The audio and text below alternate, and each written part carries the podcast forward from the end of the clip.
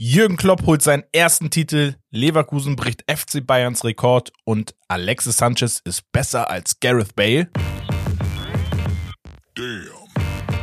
Yo Leute, was geht und damit herzlich willkommen beim Steak and Lobster Podcast Fusty Season Episode 118.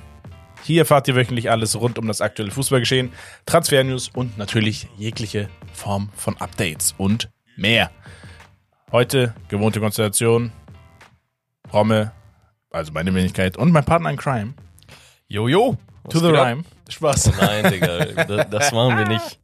Das machen wir nicht. Guten Morgen, guten Morgen. Ja, schönen guten Morgen. Guck mal, er ey. sitzt hier entspannt mit dem Käffchen. Ja. So richtig gemütlich sieht er aus. Boah, schön für die Ohren, für die Zuhörer. lecker, lecker. Hm, lecker, lecker. Kennst du den? Wer ihn nicht kennt.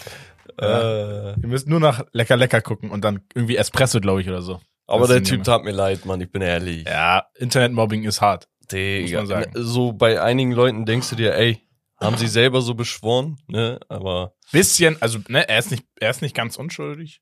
Er hat's, Ja. er hat's ja hochgeladen. ich meine, der, der hat das ja auch selbst gefeiert, dass ihn so viele Leute dann kennen. Aber im negativen Sinne dann. Ja, das ist ja ähnlich wie bei dir so. ja. Boah. So. Spaß. Leute denken, ich bin Gurkensohn manchmal. Ja, okay. Digga, da, da gibt's auch so einen Namen. Ich denk mir, was geht ab? Irgendwie Drachenlord oder weiß ich nicht. Nee, Drachenlord ist ja dieser eine komische Typ da, der so ja, ja, ich sag ja, also, die haben auch so random ass Namen. Ja, ja, aber die sind schon ziemlich be Ja. bekannt teilweise. Egal, wir wollen heute über Fußball reden und ähm, vielleicht nur kurz für euch, was erwartet euch heute? Highlights der Woche wie immer. Ähm, ich habe ein Spiel vorbereitet. Das Hauptthema sind heute die anderen in Europa, also ne, die Holland, Türkei und Portugal habe ich mir uns mal rausgesucht. Oh ja.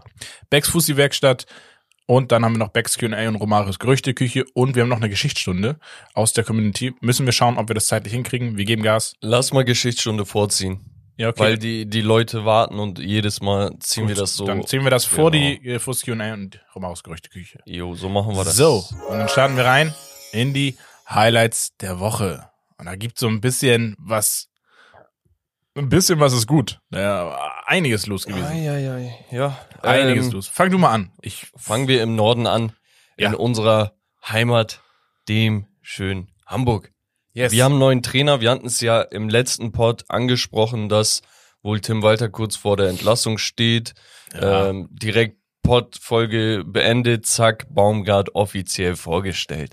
Und ähm, ich bin ehrlich, Baumgart passt besser, als ich es erwartet habe. Das sage ich jetzt nicht aufgrund des letzten Spiels, da kommen Ja. wir, glaube ich, auch noch kurz zu sprechen, ähm, sondern aufgrund der Tatsache, dass der Kollege viel offensiven Fußball spielen möchte.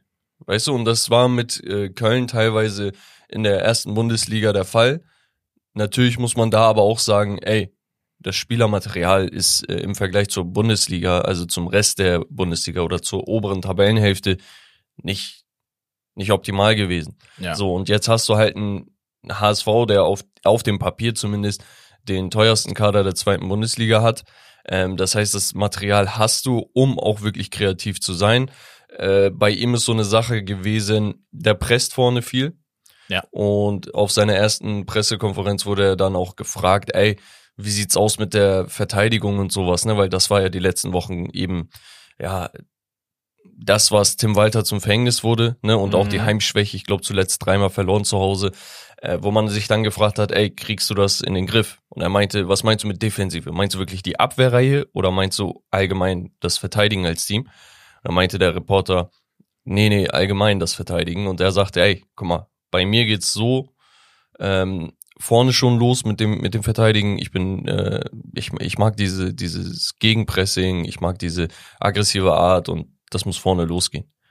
Er meinte aber auch, ey, das wird aber auch bedeuten, dass wir uns das ein oder andere Gegentor äh, hier Fang. fangen.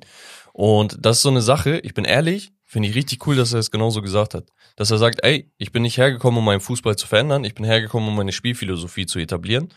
Ähm, damit haben auch immer Leute so ein bisschen ein Problem, ne, weil Mhm. man denkt, okay, ein Trainer muss sich auch anpassen, das will er aber auch. Ne? Also Ja, er wird ja. jetzt nicht blind Fußball spielen. Nein, man hat das, ne, glaube ich, im ersten Spiel auch gesehen. So, er, er tastet sich ran, er guckt, was ist da an Material. Er ist halt absolut ehrlich. spielen. Und Ja. das ist so eine Art, die habe ich an Tim Walter geschätzt. Ne? Das heißt, Tim Walter, wenn er, wenn er genervt war, dann hat er das auch gesagt. Wenn er happy war, dann hat man es auch an der Seitenlinie gesehen. Und ich glaube, glaub, Baumgart, der ja auch selbst HSV-Fan ist, Ja, ne? das ist äh, ganz geil. auch so eine, so eine Backstory hat, ähm, ich glaube, der passt da Faust aufs Auge. In Hamburg war halt wichtig, dass du so einen Charakter holst und nicht einfach so einen Typen, der so sehr unauffällig ist. Das passt gerade nicht zu Hamburg. Aber einfach. das Ding ist, es ist halt so ein Typ, den darfst du halt auch nicht, also den solltest du am Anfang auch erstmal nicht reinreden. So, ne? Und das, da, da ist so ein bisschen Geduld, äh, auch, äh, finde ich, dann wichtig. Ich gehe davon aus, kann ich ehrlich sagen, ich glaube, der HSV wird mit Baumgart aufsteigen. Ich habe ich- auch bessere, bessere, be- bessere Vibes Und ich gerade. glaube, wenn der HSV ihm vertraut und ihn auch ein bisschen so Spielermaterial stellt, was er sich vielleicht so vorstellt, für die Zukunft, ja. dann, dann äh, sehe ich den HSV auch nicht als direkten Abstiegskandidat wieder im darauffolgenden Jahr, sondern dann sehe ich den HSV als wie einen ersten FC Köln, der es dann auch nach Europa schaffen kann mit einer herausragenden Saison mal. So, und dann geht's bei HSV darum, Stadt gibt's her, Verein gibt es eigentlich auch im Grundkern her. Dann musst du halt entsprechend sagen, okay, wir müssen Spieler holen und so weiter Ich so bin fort. ehrlich, auch das Management ist ja mittlerweile ähm, unter Bolt und sowas äh, viel besser geworden als äh, die Jahre zuvor, Ja. wo man gegen den Abstieg gekämpft hat und sowas. Ich finde, da ist gerade ähm, Unruhe ist immer da, ne, weil es ein riesen Traditionsverein ist. Ne, das Stadion ist äh, jedes Mal voll. Ja. Wirklich die Fans, die die Ultras sind sind alle da. Ähm, die Leute haben immer noch Bock, trotz vier fünf Jahren absoluter Enttäuschung in der zweiten Bundesliga und davor noch fünf sechs Jahre in der ersten. Ne? Also seit zehn Jahren hungern wir und die die stehen halt wirklich alle noch hinterm HSV und das finde ich Mhm. geil. Zu Baumgart vielleicht noch letzte Ergänzung. Der Kollege hatte ja damals Paderborn übernommen, hatte glaube ich in seinen der hat Mitte Saison äh, übernommen, hatte glaube ich in den ersten sieben acht Spielen keine Niederlage gehabt, hat dann aber nicht für den Aufstieg gereicht. In seiner ersten Saison, wo er dann komplett von A bis Z Trainer war, über den gesamten Verlauf der Saison, hat er direkt den Aufstieg geschafft mit Paderborn und dann in der Folgesaison den Aufstieg in die erste Bundesliga. Das heißt, der weiß, wie man aufsteigt. Ja. Ähm, Im Köln sah das ähnlich aus, hat Köln sogar bis nach Europa getragen. Und ich glaube deswegen, der, der, der Kollege hat Bock, er ist hungrig und ähm, Was einfach ich denke, das passt. Genau, irgendwann, und da muss man halt gucken, wie man das angeht, könnte das, das jetzt abschließend vielleicht noch der Take. Und das war jetzt zuletzt bei Köln auch so, wenn du merkst, ey, die Art von Fußball, die greift einfach nicht mehr so, weil das Team es einfach nicht hergibt, dann erwarte ich von einem Trainer, dass auch er seine grundsätzliche Spielphilosophie anpassen kann. So, Ja. daran ist es gescheitert das letzte Mal bei ihnen. Das heißt, man muss da vielleicht auch im Vorwege schon in, ins, in Gespräche gehen und Es- sagen, ey, ne, wenn, wenn wir merken, das passt nicht ganz, dann würden wir uns wünschen, dass du, aber ich denke mal, das sollte er selber wissen eigentlich. Es gab halt auch sehr, sehr viele individuelle Fehler, ne, die normalerweise unter Tim Walter jetzt im Aufbauspiel und sowas nicht sein sollten, ne? Und natürlich geht man mit diesem Walter-Ball ein gewisses Risiko ein, aber seien wir mal ehrlich, die individuellen Fehler waren teilweise wirklich verheerend, ne? Und ich denke halt, das ist irgendwann so eine so eine Abwärtsspirale gewesen. Die Spieler waren verunsichert, da muss man natürlich auch den Trainer sich vorknüpfen und Klar. sagen, warum sind die Spieler verunsichert, aber Ja. ich denke halt, irgendwann war einfach der Drops gelutscht, wo jeder an Bord wusste, ey, wir sind gerade nicht das, was wir uns vorstellen. Ja, das ist so, wenn du weißt, so, oh, ich krieg regelmäßig viele Gegentore, gerade zu Hause auch, so, dann, dann bist du, dann bist du einfach verunsichert. Und wenn du dann noch ein riskanten, auf, riskantes Aufbauspiel hast, oh, das, das geht dann meistens halt nicht wirklich gut, wie man gesehen hat. Ne? Du, du kannst vorne drei Tore schießen pro Spiel, aber wenn du vier kassierst, so, dann ist es halt äh, schwierig. das ist ne? halt wörtlich so passiert, ne? Ja, ja. Mit drei und vier. Genau, Das war- so. Also, Also Das ist es halt. Also an der Offensive lag es jetzt nie, würde ich äh, pauschal behaupten, äh, eher so an der Defensiv. unterm Strich, Baumgart, super Coach für den Ja. HSV. Ähm, super Coach nicht ist Nein. Thomas Tuchel beim FC Bayern. Ne? Woanders ja, beim FC Bayern scheinbar nicht. Nee, nee, nee, äh, guck mal, Hot Take, aber ich, ich bin ehrlich, woanders sah es jetzt äh, unter Tuchel auch nicht besser aus. Der ist mit Paris einmal im Champions League Finale gewesen Hat vorhin aber auch noch keiner und geschafft. äh, mit Chelsea hat er halt in dieser Lampard-Saison, wo er übernommen hat, äh, die Trophäe sogar geholt ja. In der Königsklasse. Aber unabhängig davon, wer ist denn innerhalb von äh, den letzten, weiß ich jetzt nicht, drei, vier Jahren von, von den Top-Clubs in Europa dreimal am Stück jetzt vor die Tür äh, gesetzt worden? Aber bei der Chelsea, ist bei Paris gefeuert worden, der ist bei Chelsea gefeuert worden und jetzt beim, H- äh, beim äh, FC Bayern sieht's auch nicht besser aus. ja, und man muss aber sagen, bei beiden Stationen vorher sag, hat man immer im Nachhinein gesagt, oh, hätten wir ihn lieber behalten vielleicht. Ja, Der- das ist einfach, weil du, kein, weil du keinen guten Ersatz gefunden hast. Aber ich bin ehrlich, der hat ja irgendwann underachieved und wurde deswegen vor die Tür gesetzt. Und das hast du jetzt bei den Bayern auch. Guck mal, bei Paris kannst du gar nicht underachieve. Er, er hat overachieved. Er ist ins Finale gekommen. Nein, nein, nein, nein. Er, hat, er, hat, er war der erste Trainer, der die Erwartungen erfüllt hat. Ja, ja. Ja, und danach kam aber auch nichts mehr und man hat immer wieder gesehen, der hat Probleme mit Spielern. Das war auch schon zu Dortmund-Zeiten so, wo, Ja, wo, klar. wo ihm das vorgeworfen wurde. Ist der Typ ist kein, der ist kein Spielerguru und äh, ich glaube, Kimmich und Co. sind da auch ziemlich froh darüber, dass das jetzt rausgekommen ist, dass er ähm, am Ende der Saison nicht mehr auf der Bank sitzt. Ja, das ist vielleicht auch der Take. Ne? Tuchel und Bayern gehen getrennte Wege zum Saisonende. So ist es angedacht. Ähm, ich finde, wir sollten vielleicht in der nächsten Folge oder irgendwie zum Saisonende auf jeden Fall mal eine Rubrik, wer wird Nachfolger, wenn wir es bis dahin noch nicht wissen. D- Der FC Bayern oder der Tuchel-Nachfolger beim FC Bayern. Da gibt es nämlich so viele Namen, dass das jetzt Quatsch wäre, wenn wir alle auflisten würden. Ich glaube, mittlerweile irgendwie sechs bis ganze acht Namen. Gerüchteküche zu Ja, machen. alle Top, also auch schon wieder neue aktive äh, Trainer aus Top-Ligen. Es hat sich ein gewisser äh, Julian Nagelsmann dann auch noch dazu gemeldet und meinte, also jetzt nicht direkt in Bezug darauf, aber er meinte halt allgemein so, ähm, es gibt Vereine, die geben dir mehr Zeit. So, als ich gekommen bin, wollte man, dass ich einige Sachen verändere und da gibt's dann Vereine, die geben dir die notwendige Zeit. Unter anderem ähm, Jürgen Klopp, der fünf Jahre gebraucht hat für einen Titel, äh, Pep, der, keine Ahnung, jetzt sechs, sieben Jahre gebraucht hat, damit er die Champions League gewinnt und sowas. Und er sagt, bei Bayern ist das halt nicht der Fall. Ja. Und man, sieht halt tatsächlich so Züge beim FC Bayern, die an einige Top-Clubs auch in Europa erinnern, ne, wo man sagt, ey, du merkst, da, da muss gerade ein Umbruch stattfinden. Der findet auch irgendwo statt, aber der wird komischerweise immer nur am Trainer ausgemacht, Mhm. so weißt du? Und da denke ich mir als United-Fan beispielsweise ähm, natürlich in einer anderen Liga mit einer anderen Konkurrenz. Äh, deswegen werden die auch nicht jedes Jahr Meister wie Bayern, ne? selbst wenn sie einen Trainerwechsel haben. Ähm, da, da, da weiß ich nicht. Äh, Ist es so, du suchst halt immer einen Sündenbock und der Erste, der gehen muss, ist der Coach. Ja, weil er verantwortlich ist. Ich meine, wenn du Lehrer bist und deine Klasse verhaut jede Klausur, dann würdest du auch sagen, okay, irgendwas macht der Lehrer falsch. Klar. Aber es kann nicht immer nur dann der Lehrer sein. Also Nein. wenn die, wenn du von der fünften bis zur achten Klasse jedes Jahr durch äh, saust, Digga, durch jede Klausur, da musst du auch irgendwann die, die Kinder mal zur äh, Rechenschaft ziehen und sagen, ey Jungs und Mädels, habt ihr ein Köpfchen? so, Ja, so, weißt du? Wie lernt ihr, lernt ihr überhaupt und so, weiter und so ja, fort. ne? also irgendwo ja. müssen die müssen die Sch- Schüler dann in Anführungsstrichen ja auch selber lernen und äh, irgendwie was machen. Und ich finde halt bei Bayern hat du halt diese legendäre Ära äh, Ian Robin, Ribery, danach noch die Zeit mit Lewandowski war auch sehr sehr gut. Ne? Hummels, Boateng, Äh, genau. So, ne? So, und ähm, die Zeit ist dann irgendwann zu Ende gegangen und komischerweise hat man dann gesagt, okay, die anderen Youngens, die ich in der Zeit mitgezogen habe, die werden schon das Ruder übernehmen. Und dann hat man halt so ein bisschen ein paar Sachen verpennt. Ein paar Verletzungspech-Geschichten waren auch da, gar keine Frage. Da muss man auch Tuchel ein bisschen in Schutz nehmen, meiner Meinung nach. Aber nichtsdestotrotz, unabhängig jetzt von Tuchel, mir gefällt die Art und Weise bei den Bayern gerade gar nicht. Es kann nicht immer nur der Trainer sein. Und seien wir mal ehrlich, Tuchels erster Wunsch war, dass er eine Holding Six bekommt. Die hat er immer noch nicht. Und Tuchel sitzt nicht da am Verhandlungstisch und macht die, ähm, die, die Gespräche mit dem Verein, wie das bei AFC ist, wo du dich hinsetzt und danach ist da Pep mit dir im Büro und du verhandelst über Transfers, sondern Ja. das macht halt die, ähm, der, der Sportdirektor und Co. Ja. Und da haben sie verpennt. Und da müssen dann wieder Köpfe rollen. Ja. Abwärtsspirale. Der, bei, bei den Bayern war es nur nicht so dramatisch, weil sie trotzdem jedes Jahr Meister wurden.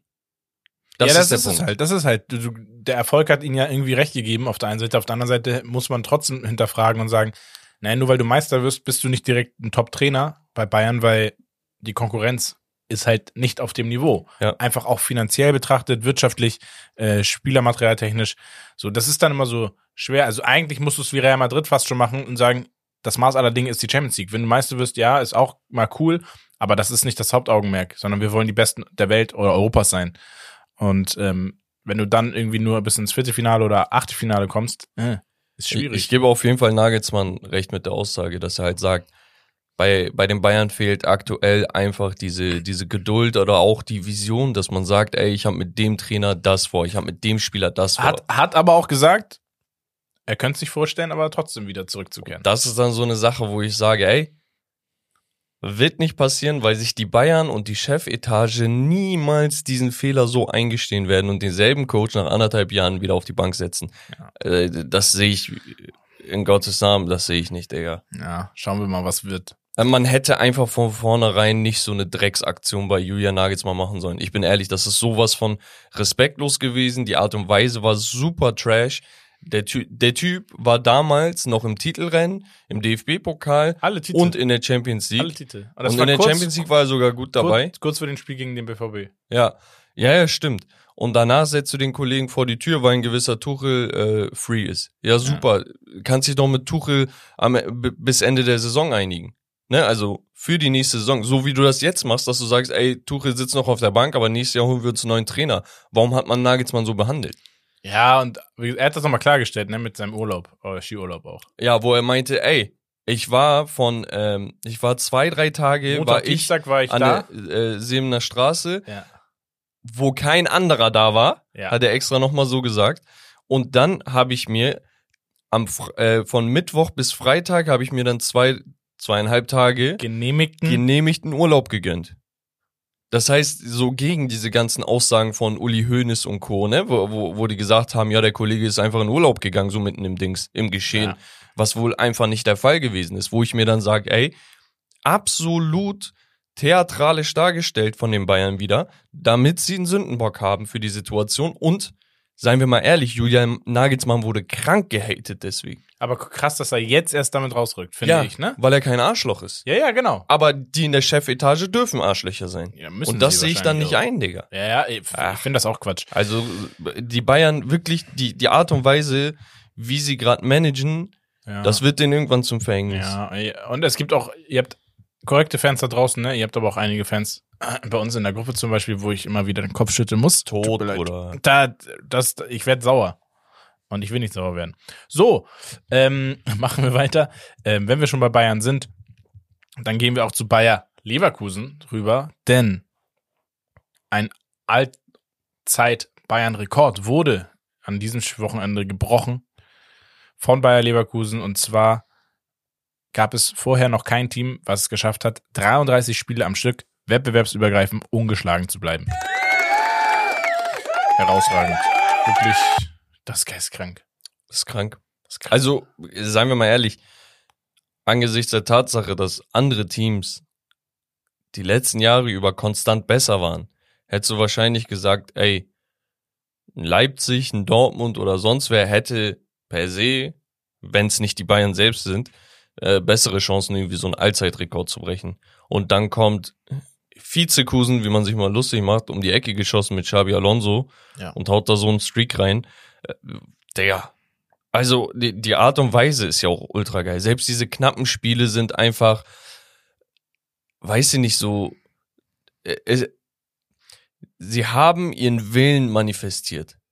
Und das siehst du bei diesen Last-Minute-Siegen und sonst was. Und dann hast du natürlich auch Spiele, wo du absolut dominant bist, wie gegen die Bayern, wo du sagst, boah, damit habe ich nicht gerechnet. Also zumindest nicht in der Form. Und also Lob an, an Xabi Alonso, Lob an die Spieler, die alles umsetzen, was er verlangt, ne? Ja. Und trotz Verletzungen und Rotation und sowas. das muss man halt sagen. Also am Ende des Tages, es wird immer schwieriger, wenn du eine führende Kraft bist in einer Liga, weil die Mannschaften stellen sich auf dich ein. Erstens das und gerade die schwächeren Mannschaften, das ist sehr, sehr unangenehm, weil die sich umso mehr reinstellen, umso mehr wissen, oh, schwieriger Gegner. So, und dann musst du das erstmal schaffen, die zu Bro, knacken. du hast auch zu Fußball gespielt. Ja, So, du weißt, wie, wie gut es ist, wenn man vier, fünf, sechs Spiele am Stück gewinnt oder mal 15 ungeschlagen ist. Aber du weißt auch, wie hart das ist, so absolut fehlerfrei darin zu sein, dass du mal nicht verlierst. Und mit fehlerfrei meine ich nicht, dass sie über 90 Minuten hinweg keine Fehler machen, sondern dass am Ende das Ergebnis stimmt. So, du darfst dir halt wirklich keinen größeren Schnitzer oder Patzer erlauben und selbst wenn du mal einen Patzer oder Schnitzer hast, dass du das irgendwie dann mentalitätstechnisch wieder wegsteckst und kompensieren kannst. Ne? Und das ist halt wirklich so krass underrated, ne? Also, wir haben diese unbesiegte Saison von Arsenal gehabt, was sehr, sehr krass ist, wo du Arsenal-Fans fragst. Ich glaube, der ist wichtiger für die als ein Champions League-Sieg, Ja. weil sie keinen Champions League-Sieg haben. gotcha. Spaß. nee, ähm, aber Spaß beiseite. Also, es ist ultra krank und ich glaube, man gewöhnt sich mittlerweile so ein bisschen daran, dass sie ungeschlagen sind und dadurch relativiert man eigentlich diesen Riesenerfolg und das darf man nicht machen. Das ist gerade extrem historisch und das wird es dann wahrscheinlich auch die nächsten 20, 30 Jahre wieder nicht geben. Das ist halt, das ist halt Xabi Alonso. Das ist crazy. Ja, ja, auf jeden Fall. Dann äh, der nächste Trainer, der einen Erfolg einfährt, ist Jürgen Klopp. Mit dem FC Liverpool gewinnt den Carabao Cup. Alter, das war auch echt, ne? 1 zu Schwere 0 Geburt. in der Verlängerung in, ich glaube, 118. Nee, warte Doch, mal. doch, 118. Ja, nee, 128. So. Ja, mal 15 Minuten. Nee, gar nicht, war 118. Irgendwie so. Ja, Digga, Ahnung, spielst du länger. Ja, ich spiele länger. ähm, 120 ja, ist ja. ja Max. Und ja, er genau, hat kurz vor 118, Ende das genau. Tor gemacht. So, van Virgil van Dijk, mit seinem genau. zweiten Treffer. Der erste wurde aberkannt aufgrund eines Fouls. Chelsea wurde auch einer aberkannt. Genau, Chelsea. Chelsea auch, war auch oh, offensiv echt am Drücker. Also Liverpool mit mehr Glück als Verstand, gerade gegen Ende. Aber auch der Kader, ne, extrem dezimiert. Ja, auf jeden Fall. Am Ende Also, des Tages. wenn er, wenn Klopp noch zwei Einwechslungen hätte, Digga, wärst du der Nächste, der eingewechselt werden würde. So, so ein So. Ding. Die Ja. hatten echt niemanden mehr. Ja, Äh, Gravenberg äh, verletzt, ne, Horrorfoul von Enzo Fernandes, der nur gelb gesehen hat. nee, Caicedo war das. äh, Caicedo, sorry, der nur gelb gesehen hat, komplett auf Knöchel getreten, wo ich mir dachte, uh. Und der Kollege tut mir extrem leid, weil du hast Ausfälle von Soboslai und Co. Du Ja. brauchst gerade Spieler, er braucht Spielpraxis, hat sich über die letzten zwei, drei Jahre öfter verletzt bei den Bayern auch und einfach traurig zu sehen. Letzten Endes wird man das irgendwie verkraften können, weil du einen Ti- Titel mitgenommen hast. Ähm, sie haben jetzt noch die Aussicht auf drei weitere. Also FA Cup, Premier League tot, oder? und Europa League. Ich hatte ja letztens eine Umfrage gemacht. ja. Ähm, wo alle Tabellenersten gelistet waren, also Top 4, Top 5. genau. Boah, und so random auf dem Post noch Saudi-Arabien. Ich denke mir, ey, ich, ich hatte die Abstimmung über Saudi-Arabiens Liga gemacht. Da hat auch jemand kommentiert, also clever, clever. Diese, diese Drecksliga-Dings gemacht, verdeckt.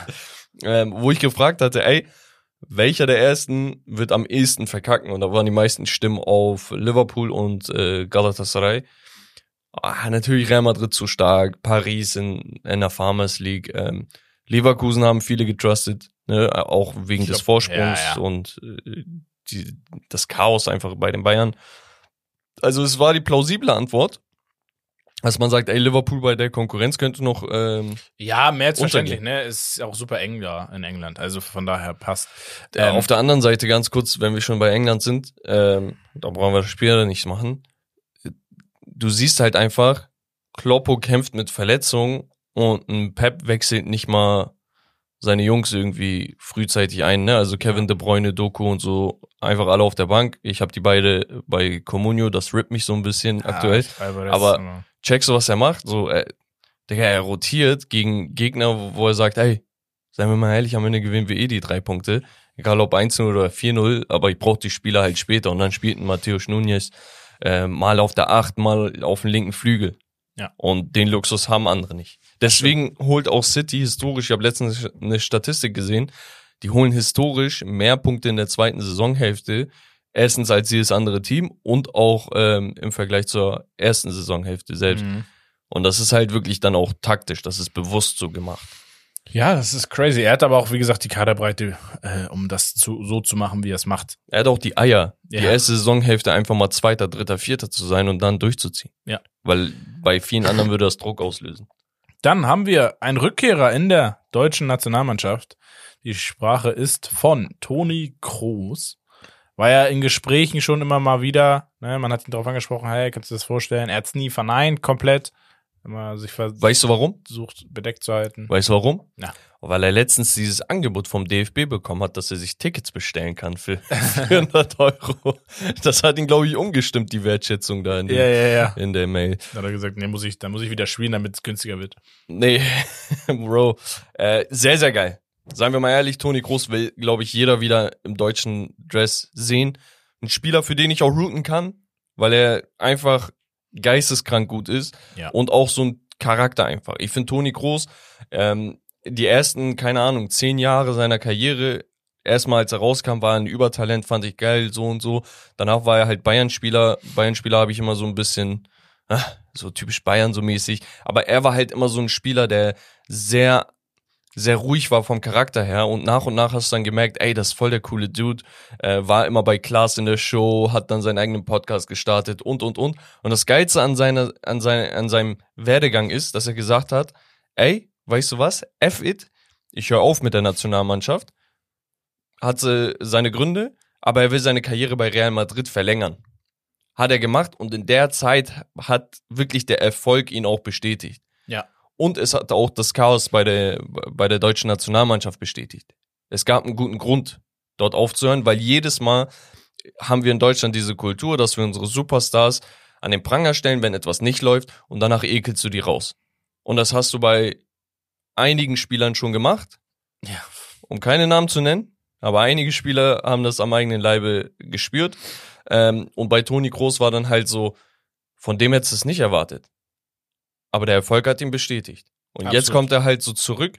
Niemand kann was sagen. Niemand kann kritisieren, dass er zurückkommt, so auf, äh, den brauchen wir nicht und so, guck mal, was er gemacht hat. Nein, du, du brauchst ihn auf jeden Fall. Ja. Die einzige Frage, die ich mich, mir dann stelle oder die ich dir dann stellen würde, wie passt du dann das Mittelfeld? Du hast einen Kimmich, Gündogan, Groß. Ich glaube, das sind auch die wichtigsten Namen. Du hast noch Musiala und Wirtz. Äh, ich habe da noch einen anderen Namen. Und dann hast du aber die Lücke auf der 6. Und seien wir mal ehrlich, du, du, du solltest, wenn du dieses Material hast, weil die sind alle eher Box-to-Box oder halt äh, tiefstehender Spielmacher, du brauchst einen richtigen Sechser, einen Abräumer. Eigentlich ja. Du hast zwei Namen, glaube ich. Für mich gehört da einer hin noch ins Mittelfeld. Das ist Pascal Groß, ganz klar. Absolut. Der auch nicht ein kompletter Sechser ist, muss man auch sagen. Er ist halt alles. So. Er kann auch Rechtsverteidigung, ne? Er ist so wirklich sehr variabel. Und am Ende des Tages, was hast du auf der 6 alternativ noch? Es ist ein Robert Andrich, Safe. Also wenn den ich Andrich, da sehe jetzt. wenn. Andrich nicht nominiert wird oder auch keine Spielminute bekommt, ich, ich dreh durch.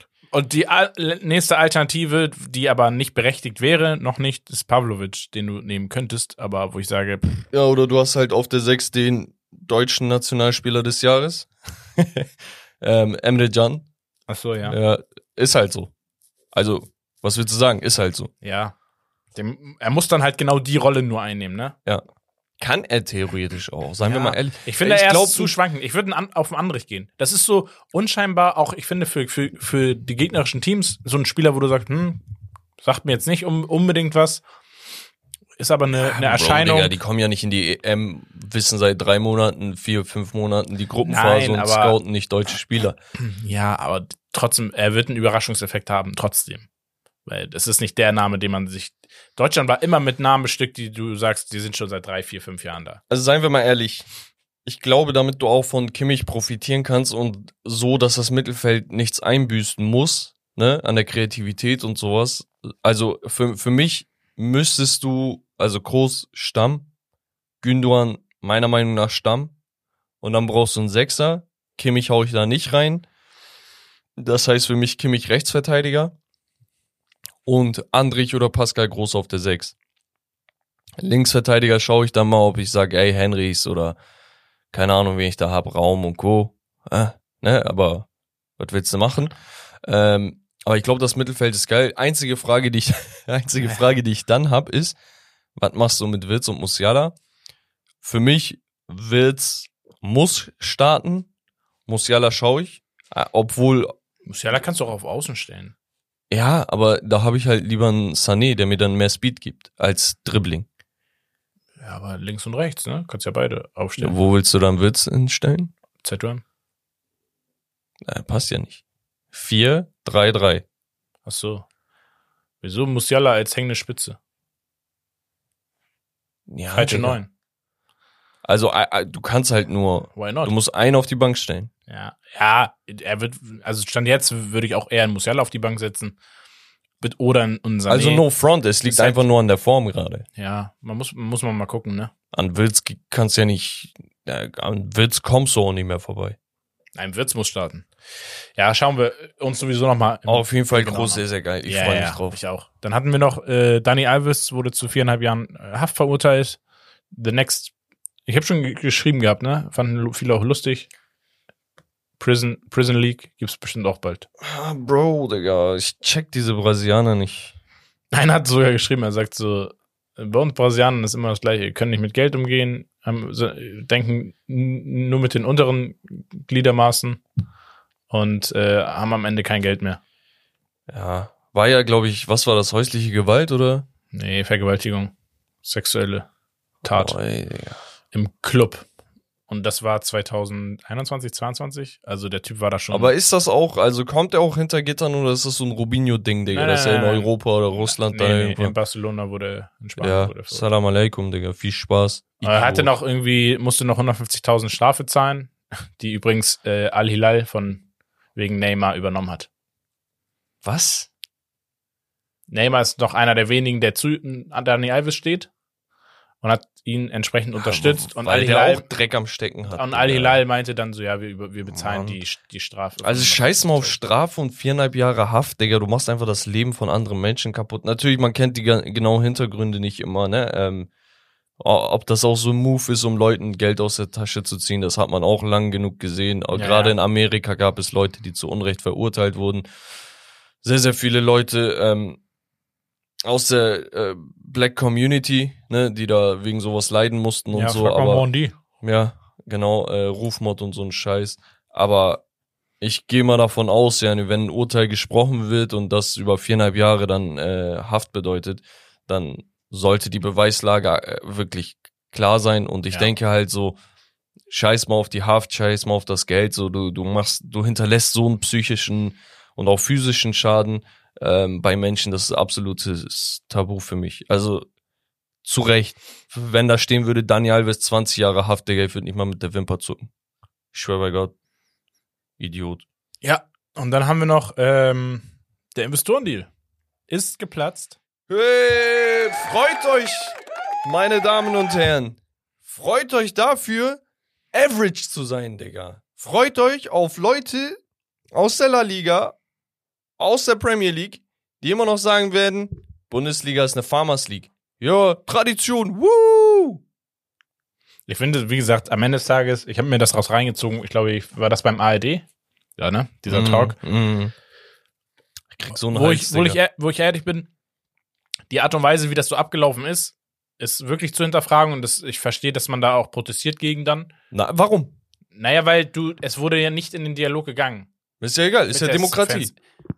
Was heißt Demokratie? Demokratie heißt, du, Nein, Demokratie. du wählst ja, aber, Vertreter. ja, Und die Vertreter sind nicht im Austausch mit dir.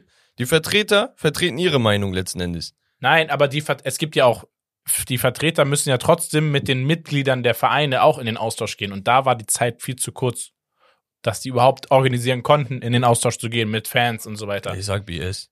Nein. Ganz ehrlich, Digga. Nein, nein, nein, ich finde das Schaust ich, du dir die deutsche Nein, Politik mal an, Romme, Digga, ist das genauso. Also Olaf Scholz und sein Kabinett, Digga, da sind äh, Ja, Baerbock wir- und also- sonst was, die wurden einmal gewählt und machen, was sie wollen. ja, am Ende des Tages ist es trotzdem so, deswegen hat es ja auch nicht funktioniert, dass du in den Austausch gehen musst. Und ich bin ja auch da pro, dass ich sage, ey, da muss sowas passieren, weil viele haben es, glaube ich, falsch verstanden. Am Ende des Tages ging es darum, um Geld zu investieren in die Bundesliga, um sie einfach attraktiver zu machen. Nicht, damit wir für eine Milliarde zehn Spieler für ein, 100 Millionen holen, sondern es geht darum, die Vereine besser zu vermarkten, mehr Plattformen zu schaffen, Reichweite zu generieren. Dieses so verdammte Streaming-Problem in den Griff zu bekommen. Jedes Schwein regt sich darüber auf, dass man sagt, ey, ich brauche mittlerweile vier, fünf verschiedene Anbieter, damit ich mir die Spiele anschauen kann.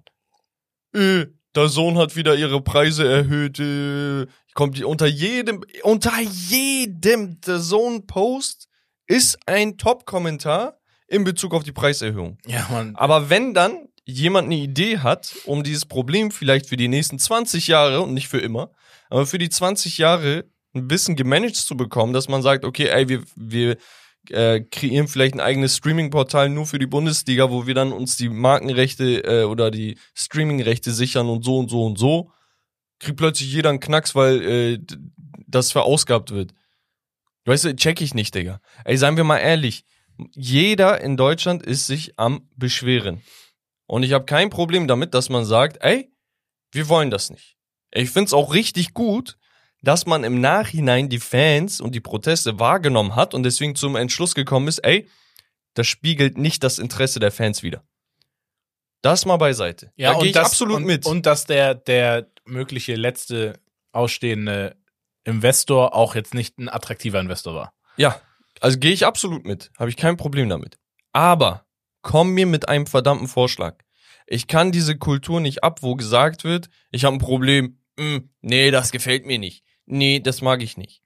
N Digga, sag mir, was dir nicht gefällt und wie wir das anders lösen können. Wenn ich sage, ey, Rommel, lass mal so und so machen für den Podcast. Und du sagst, nee, nee, feier ich nicht.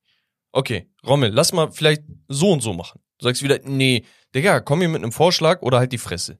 Ja. Weil wenn du es nicht besser weißt, dann, dann hör auf.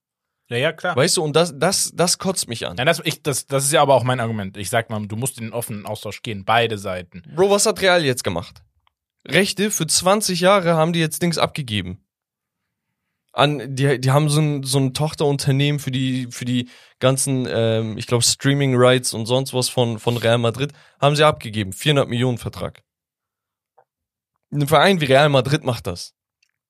Perez denkt sich, ey, ich kann ein paar Shares, achso, das war wegen äh, Stadion, ne, dass, dass sie so Einnahmen und sonst was komplett abgeben, dass äh, zum Beispiel, wenn die NFL, ne, das ist ja im Gespräch nach Madrid kommt, in Santiago Bernabeu, dass, dass die ganzen Sachen dann äh, irgendwie geoutsourced werden, ne, also das Geld kriegst du nicht, dafür kriegst du einen Vertrag von 400 Millionen. Perez kann mit 400, mit einer knappen halben Milliarde kann er jetzt planen. Und er weiß, wie er das Geld investiert. Und ein Investment heißt, dass er dann mehr Geld rausschlägt. Das heißt, ein Kollege wie Perez, und seien, seien wir mal ehrlich, die Historie bestätigt ihn, dass es klappt, weiß, wie er Geld reproduzieren kann. Und bei der Bundesliga reden wir von verdammten 8%. Es ist nicht so, als ob man sich hinstellt und sagt, ey Leute, 50 plus 1, aber deswegen machen wir einen 49% Vertrag der ganzen Rechte von äh, Dings äh, in Bezug auf die Einnahmen oder 8% entspannt euch mal, Digga. Ja, zumal eine, äh, die tun so, als wenn wir eine Milliarde kriegen und wir müssen 1,5 zurückgeben nach acht Jahren oder Digga. keine Ahnung, 20 Jahren. Also dies, guck mal, seien wir mal ehrlich, schaust du dir die Vereine an, wie sie ihren Wert steigern, dann weißt du, dass diese 8%, die du ausgibst, ne, in dem Sinne, dass die natürlich in 15 Jahren, ne, vielleicht viel, viel mehr wert sind. Aber diese 1 Milliarde, die, die, die du jetzt an Geldern reinbekommst, die können ins, in 15 Jahren vielleicht einen Wert von 20 Milliarden haben. Digga, du guckst dir Manchester United an. Ich glaube, das wurde äh, vor ungefähr 15, 20 Jahren von den Glazers geholt. Bro, für, für mehrere hundert Millionen. Jetzt wollen die für 5 Milliarden nicht an die äh, Kataris abgeben. Mark Cuban hat damals die Dallas Mavericks in der NBA, ich glaube, für ein paar hundert Millionen abgeholt. Äh, 300 Millionen oder so. Äh, Das ist eine Franchise, die ist jetzt mehrere Milliarden wert. Chelsea. Also äh, NFL-Teams. Die Ja. Leute drucken Geld damit, weil das Interesse wächst und das Interesse wächst, weil das Produkt besser wird. Weil, weil einfach die Community wächst. Und Ja. so ein Ding ist das. Wenn du jetzt eine Milliarde reinsteckst, Digga, äh, sind die Vereine irgendwann mehr wert. Aber keine Ahnung. Weiß nicht. Das, das Thema ist so eine Sache. Guck mal, die Leute wollen günstigere Tickets, müssen aber vier verschiedene Streaming-Plattformen äh, haben, damit sie ihre Spiele gucken können. Statt zu sagen, okay, dann kommt da eine kleine Preiserhöhung bei den Tickets, aber wir haben dann ein, eine Streaming-Plattform und netto sparen wir sogar Geld. Soweit können sie nicht sehen. Aber sich beschweren können sie. Digga, Deutschland und die Bundesliga wird jahrelang international keinen Erfolg haben, wenn wir das nicht in den Griff bekommen. Du kannst dich immer nur auf Jugendarbeit äh, setzen. Jugendarbeit geht auch nur so weit wie dein eigenes Niveau in der Liga. Absolut. Also nicht alle Jahre kommt ein Wilz und Musiala raus und du kannst sie rausschießen und Ja. äh, die werden Superstars. So, das war der Take am Montag. Wir gucken Ja, uns, Digga. wir gucken, gu gucken uns das Wochenende im Schnelldurchlauf einmal an und äh, knallen dann mal hier die Ligen durch. Gab es so ein paar fang an. interessante Spiele. Wir hatten äh, Lyon, die mal wieder gewinnen. Wir hatten ein Topspiel zwischen Lens und AS Monaco. Lens ja bereits aus der Europa League gegen Freiburg rausgeflogen. Jetzt nochmal ah, ja, ein herber Rücksch- Rückschlag um die internationalen Plätze. Ich glaube, die sind auf Platz 6. Monaco auf dem Weg zur Vizemeisterschaft. Ja, und ansonsten ein 1-1 äh, im ja, vermeintlichen Topspiel zwischen Paris und Rennes.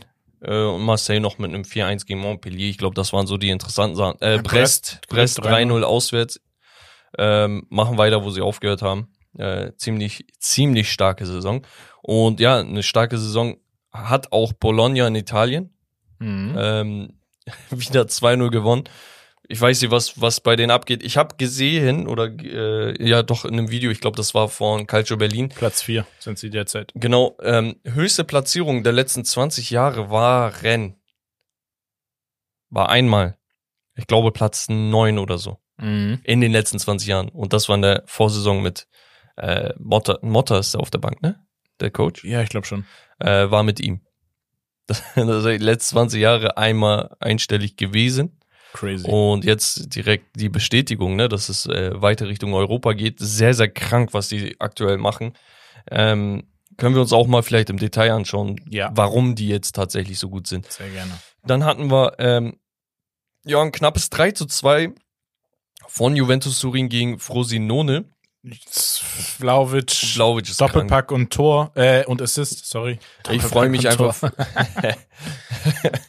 ich Ja. freue mich einfach für Vlahovic, weil ich von vornherein auf seinem Zug war. Letzte Saison hatte ich halt nicht viele ähm, ja, Punkte, um ihn verteidigen zu können. Ich habe an sein an sein Potenzial geglaubt Ja, und dieses Jahr schöpft er das halt wirklich aus, ne? F- 15 Tore, also. Ja, also wirklich überragend. Ähm, Chiesa ist so ein bisschen untergetaucht, Digga. Ich Ja. weiß nicht, was seit der EM los ist. Ähm, ansonsten Napoli 1-1 gegen Cagliari nur. Äh, das heißt, bei denen geht's noch so weiter. Ähm, und Inter Mailand 4 zu 0 gegen Lecce auswärts. Also Inter Mailand für mich sowieso. Lautaro ist auch geist. Ja, ist 22 Tore.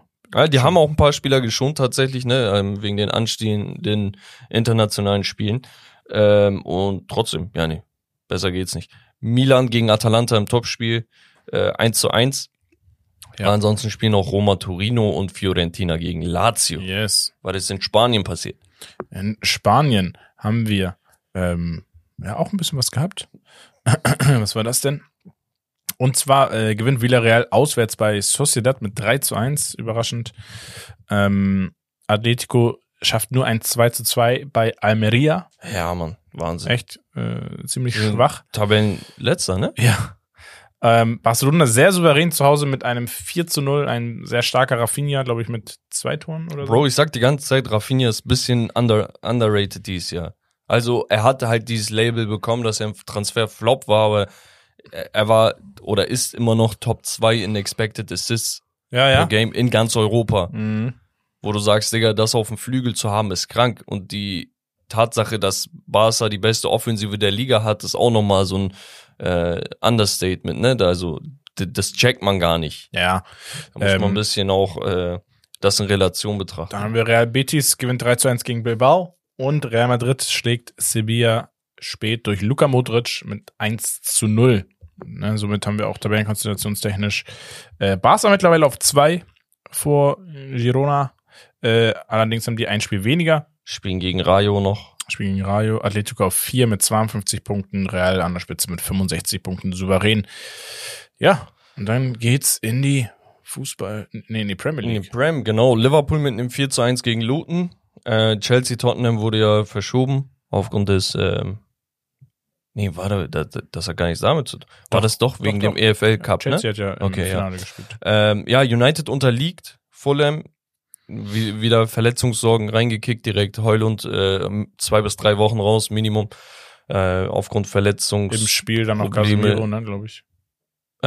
Cas Im Spiel noch Casemiro Ja, sowieso. Also, der angeschlagen ist sowieso raus. gefühlt immer raus. Luke Shaw ja schon im letzten Spiel angeschlagen raus. Es geht wieder los. Ähm, Crystal Palace 3-0 gegen Burnley, Brighton 1-1 gegen Everton, Aston Villa 4-2 gegen Forest. Äh, da auch einmal kurz ein Lob, Douglas Lewis. Wahnsinn, ne? Was, für eine, auch, ja. wa- was die beiden besonders für eine Saison spielen. Liam Bailey auch im Nachhinein wi- wieder gut reingekommen. Mhm. Äh, Man City 1-0 gegen Bournemouth. Äh, Wolves 1-0 gegen Sheffield. West Ham Brentford ähm, spielen die heute, weiß Ja. ich gar nicht. Äh, und wir hatten ein Topspiel Arsenal gegen Newcastle United, wo ich von vornherein irgendwie das Gefühl hatte, dass das ein Selbstläufer wird. Ein 4 zu 1 war dann in der Form nochmal äh, eine Machtdemonstration. Natürlich Newcastle immer noch, und das sage ich immer wieder, verletzungsbedingt angeschlagen. Ja, Eine extrem. sehr, sehr geile Feelgood-Story. Willock reingekommen nach seinem Achillessehnenriss, Ja, stimmt. den er hatte und Richtig direkt Tor. das Tor gemacht. Ähm, Gegen seinen wirklich Ex-Verein. Sehr, sehr geil. Ähm, es ist einfach schön, sowas zu sehen. Ne? Also nicht nur, dass er ein paar Minuten schnuppern durfte, sondern dass er sich dann auch so magisch belohnt. Natürlich Niederlage hin oder her. Es ist einfach ähm, schöner Baustein für die Zukunft, glaube ich. Ja, ja, definitiv. Dann gehen wir rüber in die zweite Bundesliga. Äh, ich gehe mal so die Spiele durch. Angefangen- Wien, Wiesbaden, Paderborn 1 zu 2 habe ich hier. Ähm, Kaiserslautern 0 zu 4. Da sind die Fans dann ein paar Fans über die, über die Bande. 20, Ja. 30 Stück, glaube ich. Ja. Ähm, Osnabrück schlägt Top, Top-Mannschaft Hannover Erklär mal, 96. Digga. Also das Ha- Hannover gibt mir auch so HSV-Vibes. Ne? Ja, Du bist so im Aufstiegsrennen und verlierst gegen den Tabellenletzten, Digga. Ja, weil sie nicht mehr protestieren, deswegen verlieren sie jetzt. Nein, Spaß. ähm, äh, dann haben wir das, das Ostduell, kann man das so sagen, weiß ich gar nicht. Äh, Braunschweig gegen Hertha 1 zu 1. Magdeburg gewinnt 3 zu 0 zu Hause gegen den FC Schalke Braunschweig 04. ist ziemlich zentral. Nee. So Niedersachsen. Braunschweig, Hannover, die Ecke. Ah, Digga, ich bin bei Brandenburg. Ja, Braunschweig ist woanders. Egal. ähm, auf jeden Fall, auf jeden Fall spielt Kräuter für 2 zu 1 gegen den 1. FC Nürnberg. HSV gewinnt zu Hause 1 zu 0 bei, beim Debüt von ähm, Baumgart. Baumgart. Düsseldorf gewinnt 2 zu 0 gegen Hansa Rostock und dann hatten wir noch das Topspiel. Hast du Magdeburg Schalke gerade gesagt? Ja. Da, wo ich über dich gesprochen Ja, habe ja. Ja. Chaos. Chaos, Digga. Also offensiv mit dem Ball, ne? Nach zwei Pässen, die wissen nicht, was sie machen sollen. Ja. Und ohne Spaß, jetzt noch ein Sieg von den unteren Rängen, äh, dann, dann sind, ist Schalke da bis auf einen Punkt im, im Tabellenkeller. Und wie gesagt, Topspiel Holstein Kiel gegen St. Pauli. Pauli 3-0 geführt zur Halbzeit. Krank. Und auf einmal kommt Holstein Kiel, Anschlusstreffer. Pauli erhöht wieder auf 4-1. 4-1, genau. Dann hieß aber mal 4-2. 4 zu 3, wurde nochmal richtig knapp. Pauli kann das aber durchziehen und äh, gewinnt das Spiel 4 zu 3 gegen Weißt du, was das geil ist? Kiel. Ja. Pauli setzt sich ab, ist sowieso auch spielerisch, ne? Also Top-Anwärter auf, auf die erste Bundesliga. Aber das Geile ist, dass jetzt HSV rangekommen ist an Kiel. Ja, auf einen Und- Punkt. Genau, 42 und 41 Punkte, wenn ich mich nicht irre. Und die anderen Teams haben theoretisch auch noch eine Chance. Genau, drei Punkte dahinter ist Kräuter führt hinter dem HSV und vier Punkte sind Hannover und Paderborn, fünf Punkte Düsseldorf. Also, ne, hätte Hertha sogar gewonnen, wären sie auch noch in Schlagdistanz gewesen. Also das ist sehr, sehr Und interessant. wie gesagt, Schalke nach unten hin sind es äh, vier Punkte auf Rang 17. Genau, erste 16. Bundesliga. Leverkusen 2 zu 1. Wie gesagt, immer noch ungeschlagen, Rekord aufgestellt und und und. Union Berlin, Heidenheim 2-2, Gladbach 5 zu 2 gegen Bochum, äh, Bremen, Darmstadt 1-1, wo auch der Darmstadt-Coach, ich glaube Lieberknecht heißt er, einen kompletten Ausraster hatte, äh, wegen aberkannter Tore. Ja, Äh, absichtliches Handspiel oder nicht und VAR und da meinte, keine Ahnung, ähm, wer sich diese Regel ausgesucht hat, den würde ich mal gerne persönlich äh, treffen. und am besten noch heute. ja verstehe ich aber, ich Äh, schwör's dir. aber ich bin auch ehrlich, da hat sich der Reporter auch wirklich sehr weit aus dem Fenster gelehnt. Ne? Also die Art und Weise, wie er da interviewt wurde, war voll provokant und Aber absolut unprofessionell. das muss ich auch sagen, ist viel mehr geworden, habe ich das Gefühl, die, die Die übertreiben. erlauben, auch bei Tuchel erlauben und so. sich einfach voll viel. Die sind voll frech geworden. Also so, so im Sinne von so, ja, wir wissen, alle wissen, was die Ist-Situation ist und dann musst du doch nicht so unnötige Ja, aber die, Fragen. aber die Regel kennen sie, oder? ja, Ja, was war denn da los?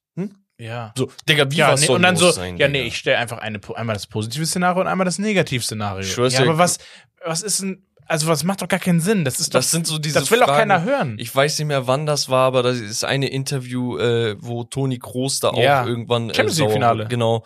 Digga, er sagt, was, was auf, was ist das für eine Frage? Thomas Müller hat immer wieder Momente und sowas, ne? Aber nicht jeder Spieler oder Dings hat die Eier dann auch mal äh, dreckig dann zu antworten und ja, so. das Ding ist, genau das wollen die halt provozieren, weil die wollen nicht mehr diese klassischen Interviews, die jeder kann und jeder hat. die wollen diese Kurani-Interviews. Ja. Weißt du? So dieses Ding.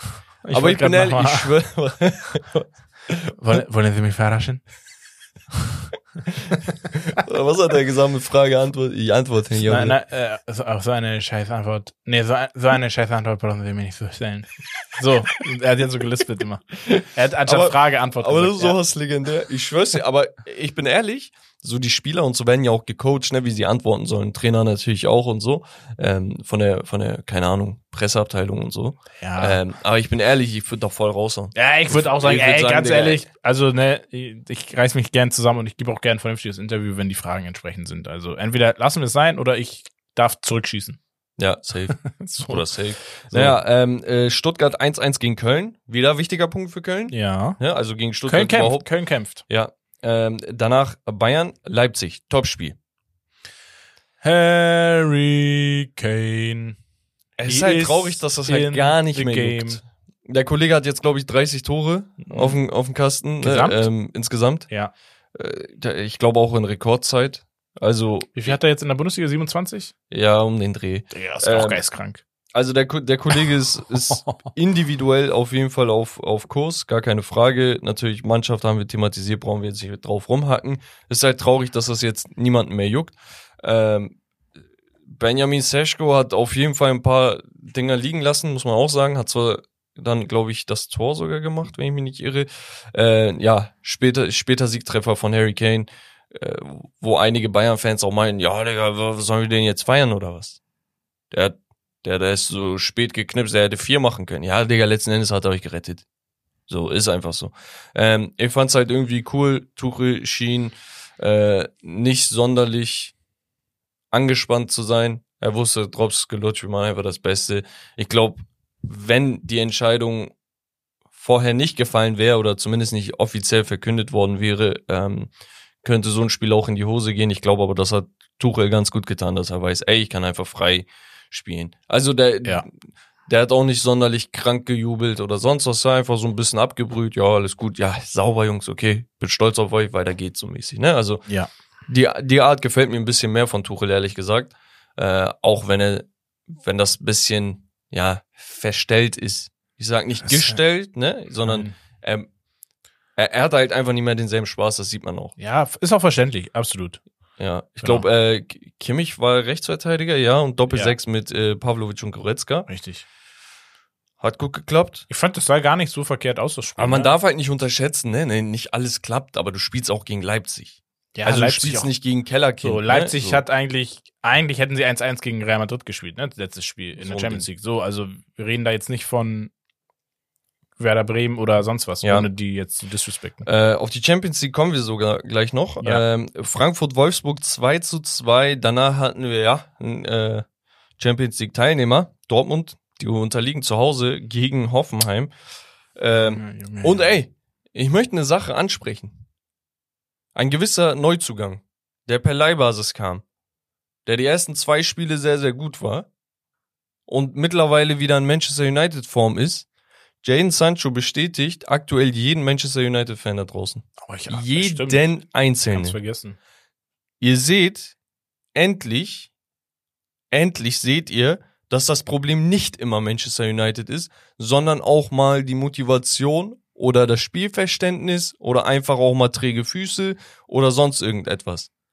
Jaden Sancho ist ein extrem talentierter Spieler und ich glaube, der kann auch wie ein Usman Dembele, der hinten raus in seiner letzten Barcelona-Saison nochmal so richtig, richtig durchgezogen hat, dass ein Jaden Sancho auch nochmal einen zweiten Frühling erleben kann und wir reden hier von einem, was, 21-Jährigen oder so.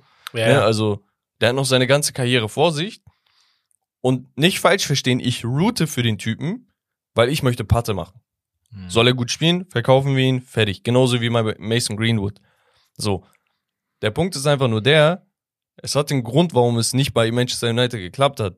Und ich hoffe, Jane Sancho checkt das für sich, dass er Verantwortung übernimmt und dass er es nicht auf andere projiziert, sondern sagt, okay, vielleicht muss ich hier und da auch ein paar Schraubstellen drehen, damit ich mich verbessere. Vielleicht komme ich mal pünktlich zum Training oder mache Überstunden. Komm eine halbe Stunde früher, mach Freistöße, Ja. Ecken, was auch immer. Aber so wie der aktuell performt, Digga, das geht nicht. Ich bin ehrlich, das geht nicht. Man hat sich wirklich mehr erhofft und du hast den Rückenwind von Terzic. Aber Terzic meinte in seiner äh, Pastor-Rede da, meinte, ey, ich gebe dir die Chance, aber du hast keine Zeit, ich habe keine Zeit. Mhm. Naja, Dortmund unterliegt 2 zu 3 zu Hause gegen Hoffenheim, Augsburg 2 zu 1 gegen Freiburg. Und damit haben wir dann noch zu guter Letzt die Champions League Ergebnisse. Ja, Europa League wollte ich auch noch machen eigentlich. Ja, fangen wir Champions League an einfach. Okay. Komm. Ähm, wir hatten unter der Woche, ich glaube, vier Spiele. Einmal PSW Eindhoven gegen Dortmund. PSW übrigens auch in der Liga wieder ein 7 zu 1 ge gespielt. Ähm, Kommen Ähm, wir mal drauf zu sprechen sowieso. also kommt heute noch ran? Ja. Okay, ja, weil 77, 11 Tordifferenz in der Liga. Ja, ja. ja, ja. Richtig gestellt. Kommt. Ungeschlagen übrigens Kommt bis jetzt. Ähm, 1 zu 1 gegen Dortmund. Danach Inter Mailand gegen Achso, ganz kurz. Unfassbar, dass die überhaupt einen Elfmeter dafür bekommen haben, ne?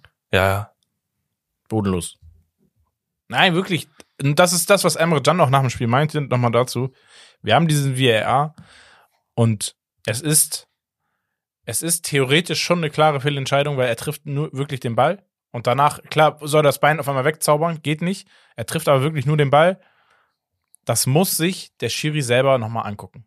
Und dafür, dafür, dafür ist halt das Videoformat dann auch in der Form da, dass der Schiri das anguckt und selber bewerten sollte, habe ich wirklich eine Fehlentscheidung getroffen. Aber das ist nur bei Zweifeln. Also wenn der VAR Zweifel hat auf ey 50-50 oder 60-40, aber schau noch mal selber. Außer VAR sagt Digga 100.000 Prozent. ja, ja, das ist ja das Ding, dass mich das aufregt. ja. Ja, Digga, aber das ist so sinnbildlich, ne, für die Saison. Irgendwie ist, Digga, dann mach hinter dem Tor eine scheiß Kamera noch und sagst, jeder Elfmeter gucke ich kurz drauf. ist halt traurig, weil das so aktuell so vielleicht auch dafür gesorgt hat, dass man ein bisschen verunsichert in, in das Bundesligaspiel ging. Ähm, oder nicht auf gleiche Art und Weise motiviert war. Das war übrigens in der Bundesliga die erste Niederlage im Jahr 2024. Ja, ja. Ähm, das mal ganz nebenbei. Aber ich hoffe einfach, Dortmund fängt sich da. Ja. Die spielen halt im Rückspiel dann zu Hause, ne? Ja, ja. Und dann hatten wir Inter Mailand gegen Atletico Madrid. Ich glaube, zwei extreme Dark Horse-Kandidaten für ein Aber Deep Run ins Champions League Halbfinale Minimum. Dominanz pur von Inter Mailand. Ja, also du hattest halt ein klassisches Atletico Madrid, kämpferisch, ähm, auch versucht mit dem Ball ein bisschen was zu machen, aber äh, das Mittelfeld ist von Inter einfach sowas von dominant. Also ich weiß nicht, wie du das siehst, aber ich Hakan bin der Meinung, Hakan ist aktuell einer der Top 5 Mittelfeldspieler in Europa. Ja, safe. Ehrlich? Ja. Weil ich dachte, ich stehe damit alleine. Nö. Weil Hakan hat das selber Er gesagt hat, und okay, er hat mir, sich auf die okay, Eins gesetzt, das ist zu hinterfragen. Nein, er meint, ich bin Top 5 Mittelfeldspieler. In Europa. Echt? Ja. Okay, ich hab's so verstanden, dass er meinte, ich bin der Beste und er weiß ja, dass ein De Bruyne noch lebt. Und Bellingham, wenn Bellingham Ja, überhaupt. Mittelfeldspieler ist. Ja, ja. Nee, aber ähm, ist ein ist under the radar. Und was glaubst du, warum Lautaro auch so gut ist? Das ist auch ein Werk von einem Chalanulu.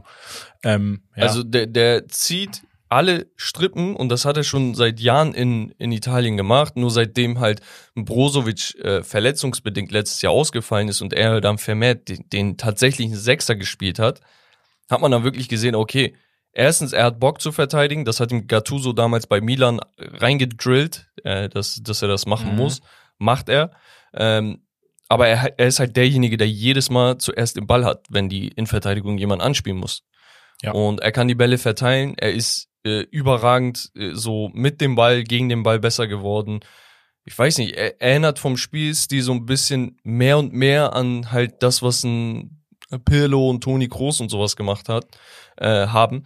Äh, Etwas, was so ein bisschen ausgestorben ist, ne? Ist tief, richtig tief stehen und Spiel machen, aber auch halt die, die Torgefahr. ja, technisch mitbringen, auch sehr versiert und so. Also, ja, das ist absolut. Er bringt viele Eigenschaften mit, die es so in der Form nicht mehr gibt. Und natürlich, wenn du dann neben dir noch einen Mikitarian hast, der immer noch technisch überragend ist, äh, ein Barella nicht zu vergessen Ja. äh, und die ganzen Mittelfeldspieler wie, keine Ahnung, Fratesi Apropos, und so von der Bank. Das Ein Take habe ich noch. ich bin der Meinung, dass die Marco auch mit unter der, Underrated. einer der besten Rechtsverteidiger der Welt derzeit ist. Äh, links, Linksverteidiger. genau. Bruder, auch äh, Benjamin Pavard spielt so eine starke Saison da hinten. Und Bast Bastoni, ne? Kommt Ich auch noch ehrlich, dran.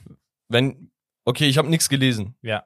Aber wenn Bayern einen Verteidiger für die Zukunft sucht, Digga, ich schwör's, ich würde morgen anklopfen. Er ist not on the radar bei Bayern. Aber Ja, sollte bei er sein. Jemand anderen. Ja. Bei zwei anderen. Ähm, genau, auf jeden Fall, Inter gewinnt mit einem späten Joker-Treffer von Arnautovic, ähm, so ein bisschen reingeduselt, aber Marco A. ist wieder da. so, so ein Ding. Ähm, da, Marco da, A. das klingt Tor aber war auch wie so ein überfällig. Verbrecher, ne? Marco A. Ja. Triebtäter aus Rotenburg. ähm, dann hatten wir Porto zu Hause gegen Arsenal und ich sag's dir, Digga, Digga, das, das liegt einfach ich bin an den auf Porto. Porto-Fans, Digga. ich bin stolz auf Porto. Also 90 Minuten, was die da für, ein, für, für eine Stimmung gemacht haben, geisteskrank. Ich, ich ne? fand das krass, ne, wie Arsenal gar erstes Spiel in diesem Jahr ähm, oder in dieser Saison ohne Schuss aufs Tor. Genau.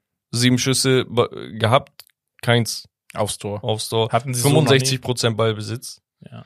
Und am Also- Ende war es dann ein. Galeno. Ja, Galeno in der mit 94. Zauberfuß. Äh, ich habe habe richtig, ne, ich habe mir die Highlights angeguckt, weil ich habe es nicht mehr gesehen. Hab dann nur abends noch gesehen im Bett so, oh, Digga, die haben noch, okay, die haben noch gewonnen. Ähm, hab mir dann von The Zone die Highlights angeguckt und dann der Kommentar am Ende, äh, Porto versucht jetzt nochmal alles so, da war so 93, Ja, 30 ja, oder normal. so. Und dann dieser Schlenzer, ich habe richtig Gänsehaut bekommen, als Benfica Lissabon-Fan, muss man sagen. Aber ich supporte die natürlich. Ähm, ist, ich finde sowas halt cool. Porto Safe, ist sowieso in der Champions League immer so eine Mannschaft, die echt unangenehm zu spielen ist. Gerade auch auswärts in Porto ist auch so ein Hexenkessel. Ähm, also, die haben sich echt sehr, sehr gut präsentiert. Es hätte auch 2-3-0 am Ende aus, Ja. ausfallen können. Also ich bin ehrlich, ne? Das Arsen, eine Ding Arsenal international unter Arteta bislang auch nicht sehr erfolgreich. Für Digga. mich trotzdem, trotzdem, weil sie einfach so geilen Fußball in der Premier League spielen, werden sie dauerhaft, wenn sie jetzt weiterkommen sollten, immer noch ein Geheimfavorit sein. spielen halt zu Hause jetzt in, in London. Ja. Aber ich bin ehrlich, Geheimfavorit sehe ich nicht. Ja, doch, ich, Also immer noch. Ich, ich sehe sogar ein potenzielles Ausscheiden jetzt. ja, das sowieso nach einer Niederlage im Hinspiel. Ja, aber wir hatten noch ein letztes Spiel und zwar Napoli gegen Barca, wo, wo ich sagen muss, Barca hat super, super starkes Spiel gemacht, meiner Ja. Meinung nach. Ähm, Gut gespielt. äh, ich mag es auch nicht, wenn man immer die Lage übertreibt und sagt, "Gut, die sind so schlecht, die sind so Voraussetzung schlecht." war aber auch gegen ein sehr, sehr chaotisches Napoli. Ja, natürlich. Äh, Voraussetzung war auch äh, Christensen auf der 6, ne? weil die haben mit Inigo Martinez äh, in Verteidigung gespielt. der kurz Oh. dafür gesorgt hat, dass äh, es 1 zu 1 am Ende stand. ähm, kommen wir gleich noch, warte. Äh, hätte ja auch sein können, dass Christensen wieder in Verteidigung spielt und dafür irgendwie ein anderer auf der 6 und so, aber Xavi hat sich dagegen ähm, positioniert und tatsächlich Christensen Sechser spielen lassen, was er ein paar Mal schon getestet hat, was sagen, auf jeden ja. Fall gut ist, um einfach ein bisschen mehr zu stabilisieren. Äh, Wir hatten einen Treffer von Robert Lewandowski, der ein super schönes Tor gemacht hat, ähm, einfach so in klassischer Lewandowski-Manier. Ja, das ist so dieser klassische Stürmer. Ja, und dann ein sehr, sehr später Ausgleich, was heißt sehr, sehr spät, in der 75. Ähm, durch Victor Osimhen, wo einige Fans von Barca und wahrscheinlich auch ein paar Neutrale gesagt haben, boah, Digga, da war ein, da war ein Foul. War es letzten Endes nicht. Treffer zählt, Victor Osimhen schlänzt rein, 1 zu 1 und jetzt geht's ins Camp Nou für das Rückspiel. Ja, Genau. bin ich mal gespannt, äh, wie Napoli sich vielleicht wieder ein bisschen rehabilitiert. Ich bin aber der Meinung, dass Barca da das Ding machen wird. Genau. Ähm, Europa League ganz kurz, ich, ja, ich, ich- sag nur die wichtigsten Sachen, Ach so, ja. dass wir das einmal noch ja, äh, abhaken. Ja, ich hatte, ja. Ähm, Okay. Wir hatten jetzt ein paar Spiele, das war so die Zwischenphase, ja. genau, ähm, für die Achtelfinale äh, genau. Und da hat sich halt Freiburg, wie angesprochen, durchgesetzt. Braga hat zwar auswärts gewonnen, aber Karabakh setzt sich durch. Ähm, Benfica 0-0 hat aber gereicht, gegen Toulouse um weiterzukommen. Rennes bezwingt zwar Milan, ist aber trotzdem raus. Ähm, Sporting kommt auch weiter, das heißt, die Portugiesen haben eigentlich einen ganz guten Job gemacht, ne, bis auf Braga jetzt. Ja, schade Ähm, eigentlich. War dumm, dieses Zuhause 4-2 verloren Ja, im Hinspiel. Äh, Marseille haut Schachter Donetsk raus, damit haben wir keine Spiele mehr in Hamburg. Äh, Stimmt. Leider. ah, ähm, Digga. Ja. Rom, Roma Feyenoord 1-1, Roma kommt weiter. Dann haben wir noch äh, ähm, ja, Sparta Prag gegen Galatasaray. Was war ein- da los? Absolutes Desaster. Debakel. Ja, ähm, ein 4 zu 1 am Ende für Sparta Prag, was äh, gleichbedeutend mit dem Ausscheiden von Gala steht, ähm, geiles Deutsch an dieser Stelle. Ja. Genau. Ähm, da so, hatte, da, das kam damit einher, dass, äh, warte, es kam damit einher, dass ein Foul an der 16er Grenze äh, stattgefunden hat. Kahn Eihan ist so dem Gegner auf den Fuß getreten.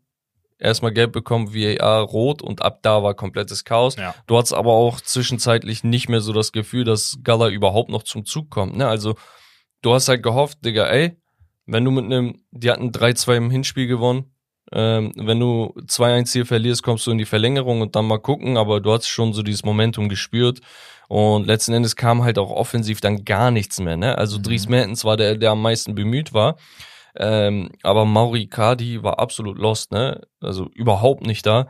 Man muss halt fairerweise sagen, Gala hat keine Rechts- und Linksverteidiger gerade. Derrick Köhn kam zu spät an, konnte durfte nicht, Durfte nicht mehr, ne? durfte nicht äh, regis- registriert werden.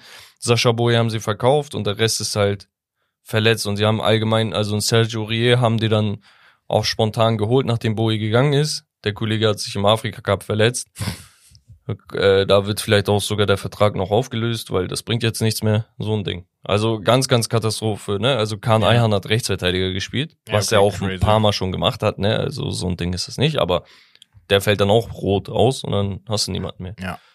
Äh, ganz kurz noch die Partien, die wurden nämlich ausgelost in der Europa League fürs Achtelfinale. Wir haben Sporting Atalanta, AS Rom gegen Brighton, Sch- äh, Sparta Prag gegen Liverpool, Karabakh gegen Leverkusen, Milan, Slavia Prag, Freiburg gegen West Ham, Benfica gegen die Rangers und Marseille gegen Villarreal. Ähm, und bin ich ehrlich, ab dem Viertelfinale könnte es knackige Partien Ich geben. schwör's dir. Da sind echt interessante Dinger dabei. Finde ich auch. Bin ich mal gespannt, was wird. Und wir steppen rüber in unser Spiel, Aufwärmspiel nach Stunde sechs. Geistkrank. Klassiker. Ähm, wir haben ein Spiel vorbereitet. Und zwar ein paar Spielervergleiche. Äh, ein paar Vergleiche, die vielleicht so under the radar. Wir haben wieder die Stats. Darf ich gucken oder? Nö. Manu. Ich sag dir die, die Zahlen, Daten, Fakten und du gibst mir ein Feedback. Für wen würdest du gehen? Und zwar haben wir, und das ist interessant, ähm, Romelu Lukaku gegen Pierre-Emerick Aubameyang. Und jetzt pass aber auf. Wir haben 733 Spiele für Lukaku und 728 Spiele für Aubameyang. Also fast identisch. Okay. Lukaku mit 384 Toren, Aubameyang mit 359 Toren, Lukaku mit 111 Assists, Aubameyang mit 110 Assists. Okay. Mit wem gehst du? Gewechselt sind beide gefühlt 48 Mal. Äh, Digga, also wenn Lukaku ein bisschen konstanter gewesen wäre die letzten Jahre hinweg, dann würde ich sagen, das, was ich bei einem Lukaku hab, ist für mich, für das, was ich an einem Stürmer schätze, interessanter, weil ich einfach klassische Stürmer mehr mag, ne? Großgewachsen, kopfballstark, physisch, äh, Wumms, ne? Aber das Problem ist einfach, Digga, Lukaku ist so ein, Digga, mal ist er heftig, mal nicht, mal ist er heftig, mal nicht. Und ja, die Statistik ist zwar so de facto identisch und per se hat er auch in schwierigeren Ligen die Tore geknipst als jetzt Aubameyang jahrelang in, in Frankreich, ne? Das zählt ja auch in die Statistik hier. Aber ich glaube, dieser, also Aubameyang gibt mir halt einfach immer noch ein bisschen was. Der hat ja jetzt auch wieder zuletzt getroffen. Jetzt für Marseille. Er ja, ist, Marseille glaube ist ich, ja ganz gut. Rekordtorschütze in der Euroleague oder irgendwas, irgendwas war Mhm. da noch. Ähm, und ja, in der Prime, sein, sein Topspeed war nochmal andere Shit. Also gehst du mit Aubameyang? Ja. Ich glaube, ich wäre bei Lukaku, weil ich sage, Lukaku hatte mehr bessere Saisons als Aubameyang. Ja, aber das Ding ist, also man, man darf nicht vergessen, Lukaku ist auch Rekordtorschütze für Belgien, ne? Also ja, so ein Ding. Den, den Ähm, Take hatte ich auch noch. Aber ich weiß nicht, äh, bei Lukaku, ich denk mir, Digga, irgendwo ist ein Mentalitätsproblem. Und das habe ich bei Aubameyang nicht. Bei Aubameyang habe ich dieses Ding, dass er einfach manchmal dumm im Kopf ist und sich so falsch anlegt mit den Leuten, ne? Also, äh, aber der war ja auch Kapitän bei Arsenal. Ja. So, also irgendwo ordnen sich die Leute halt auch unter, ne, wenn es sein muss. Aber Lukaku, der ist mit 16 halt schon Profi gewesen in, äh, bei RSC Anderlecht, hat äh, die Liga mit 17, 18 Jahren zerbombt, ist dann bis Everton war er richtig gut, hatte ein starkes Jahr bei Manchester United und danach komplett abgefallen. Ja. Also beim Inter war er dann teilweise wieder gut und so, aber das ist so dieses Up-Down, Up-Down, Up-Down. Was habe ich jetzt? Also was habe ich, wer bist du? Bei Aubameyang weiß ich, wer, wer du bist. Du bist ein bisschen charakterlich, manchmal vielleicht ein bisschen schwierig, aber ich weiß, was du mir gibst. Ja. Nehme ich eher. So, dann haben wir einen Stürmervergleich Nummer zwei. Okay. Von den Stats sehr interessant. Ich sag mal die Tore und die Assists und die Spiele. Wir haben einmal äh, in 906 Spielen 539 Tore und 302 Assists. Tschüss. Und in 888 Spielen, die sind jetzt ein bisschen mehr geworden, 632 Tore und 180 Assists. Also, Die der eine Sprache- knips mehr, der andere es genau. Die assistiert. Sprache ist Luis Suarez oder Robert Lewandowski. Uh. Also ich, bin- ich bin ja der Meinung, dass ein Lewandowski absolut underrated wird. Ne, also sein, sein Werdegang. Ich habe letztens noch Videos gesehen, wo er vor zehn Jahren noch äh, Dortmund zur Meisterschaft geschossen hat. Das war vor zehn Jahren. Ja, vom Werdegang ja. Ähm, Safe. und seit, seit zehn Jahren zerbombt er halt alles. Ne? Und wenn du sagst, okay, Bundesliga ist nicht das, Digga hat einen Allzeitrekord gebrochen. Und ganz nebenbei auch die Champions League geholt. Ja. Ne, also, Digga, kann man nicht viel sagen. Ich finde, das ist schon sehr, sehr heftig. Auf der anderen Seite bin ich der Meinung, dass ein Luis Suarez ein Spielertyp ist, den es absolut nicht oft gibt, Digga. Er hat Ja! was? Luis, ich mag ihn zwar nicht, aber der Ja, Typ also- ist geistkrank. Nenn mir einen Spieler wie Luis Suarez. Die letzten zehn Jahre Das Ding ist, gibt es nicht. Lewandowski auch geisteskrank. Ne? Wir sind hier auf dem Top, Top, Top-Niveau, bewegen wir uns. Und meiner Meinung nach auch, was den kleinen feinen Unterschied macht, ich sag, ein Suarez hat halt in der Premier League und in der La Liga performt und Lewandowski, er ist jetzt auch in der La Liga, aber ne, er hat seine Primetime wirklich in der Bundesliga gehabt, wo wir dann wieder zu dem Thema kommen, wo steht die Bundesliga im Verhältnis zur Premier League und zur La Liga. Ja. Gegen ein, also wenn er jetzt nur in der, in der La Liga oder nur in der Premier League gut gewesen wäre, dann hätte ich gesagt, okay, weiß ich nicht, gehe ich vielleicht eher mit Lewandowski. Aber er hat in beiden Top-Ligen auseinandergenommen. Er war ja auch bei. Ajax krank, ne? Bei Ajax war er auch krank, ja, muss man auch noch zusätzlich sagen. Ähm, deswegen für mich Luis Suarez. Also bei Luis Suarez, ich habe letztens ein Video von ihm gesehen. Ich sehe ganz viele Videos übrigens. Wir haben ein Video, so ein Interview von ihm gesehen, wo er meinte, ey, das, wir waren damals bei Liverpool, aber keiner wollte zu Liverpool kommen. Er meint, das war so eine Phase, wo wir die eigentlich wieder auf die Bühne gebracht haben. Ja. Er meinte, da hatten wir, ich glaube, eine Laie oder so von ähm, Felipe Coutinho. Mhm. Und damit wurden wir erst wieder attraktiv. Damit wurde Liverpool erst das, was es wieder ist. Ne? Und das ist halt so eine Sache, wo ich sage, ey, der Typ hat recht. Und diese eine Saison, die er da abgerissen hat, ne, wow, wow. Die schönsten Hattrick in der Fußballgeschichte gemacht. Ähm, Mhm. Könnt ihr ja mal googeln. Aber ich finde, Luis Suarez war einfach so vom, vom Spiel-IQ ein ganz anderes Level. Ne? Also der hat auch perfekt ins Barca-Team da gepasst. Der hat Assists damit gemacht, dass er den Ball nicht berührt hat. Und das immer. Also ehrlich, alle zwei, drei Wochen, wie er da Pässe, die an ihn gerichtet sind, nochmal äh, durch die Beine lässt oder vorbeiläuft, damit der hintere Spieler den Ball bekommt und so. Sehr uneigennützig. Und er gibt mir einfach vom Package mehr. Ja. Also, wenn er nicht diesen Abschluss hätte, würde ich sagen, Digga, natürlich nehme ich Lewandowski, weil Lewandowski Abschluss A. Also, Ja. das ist Creme de la Creme. Digga, ne? auf aber, den er so ein, so ein Energiesparmodus Kühlschrank. A++. Genau.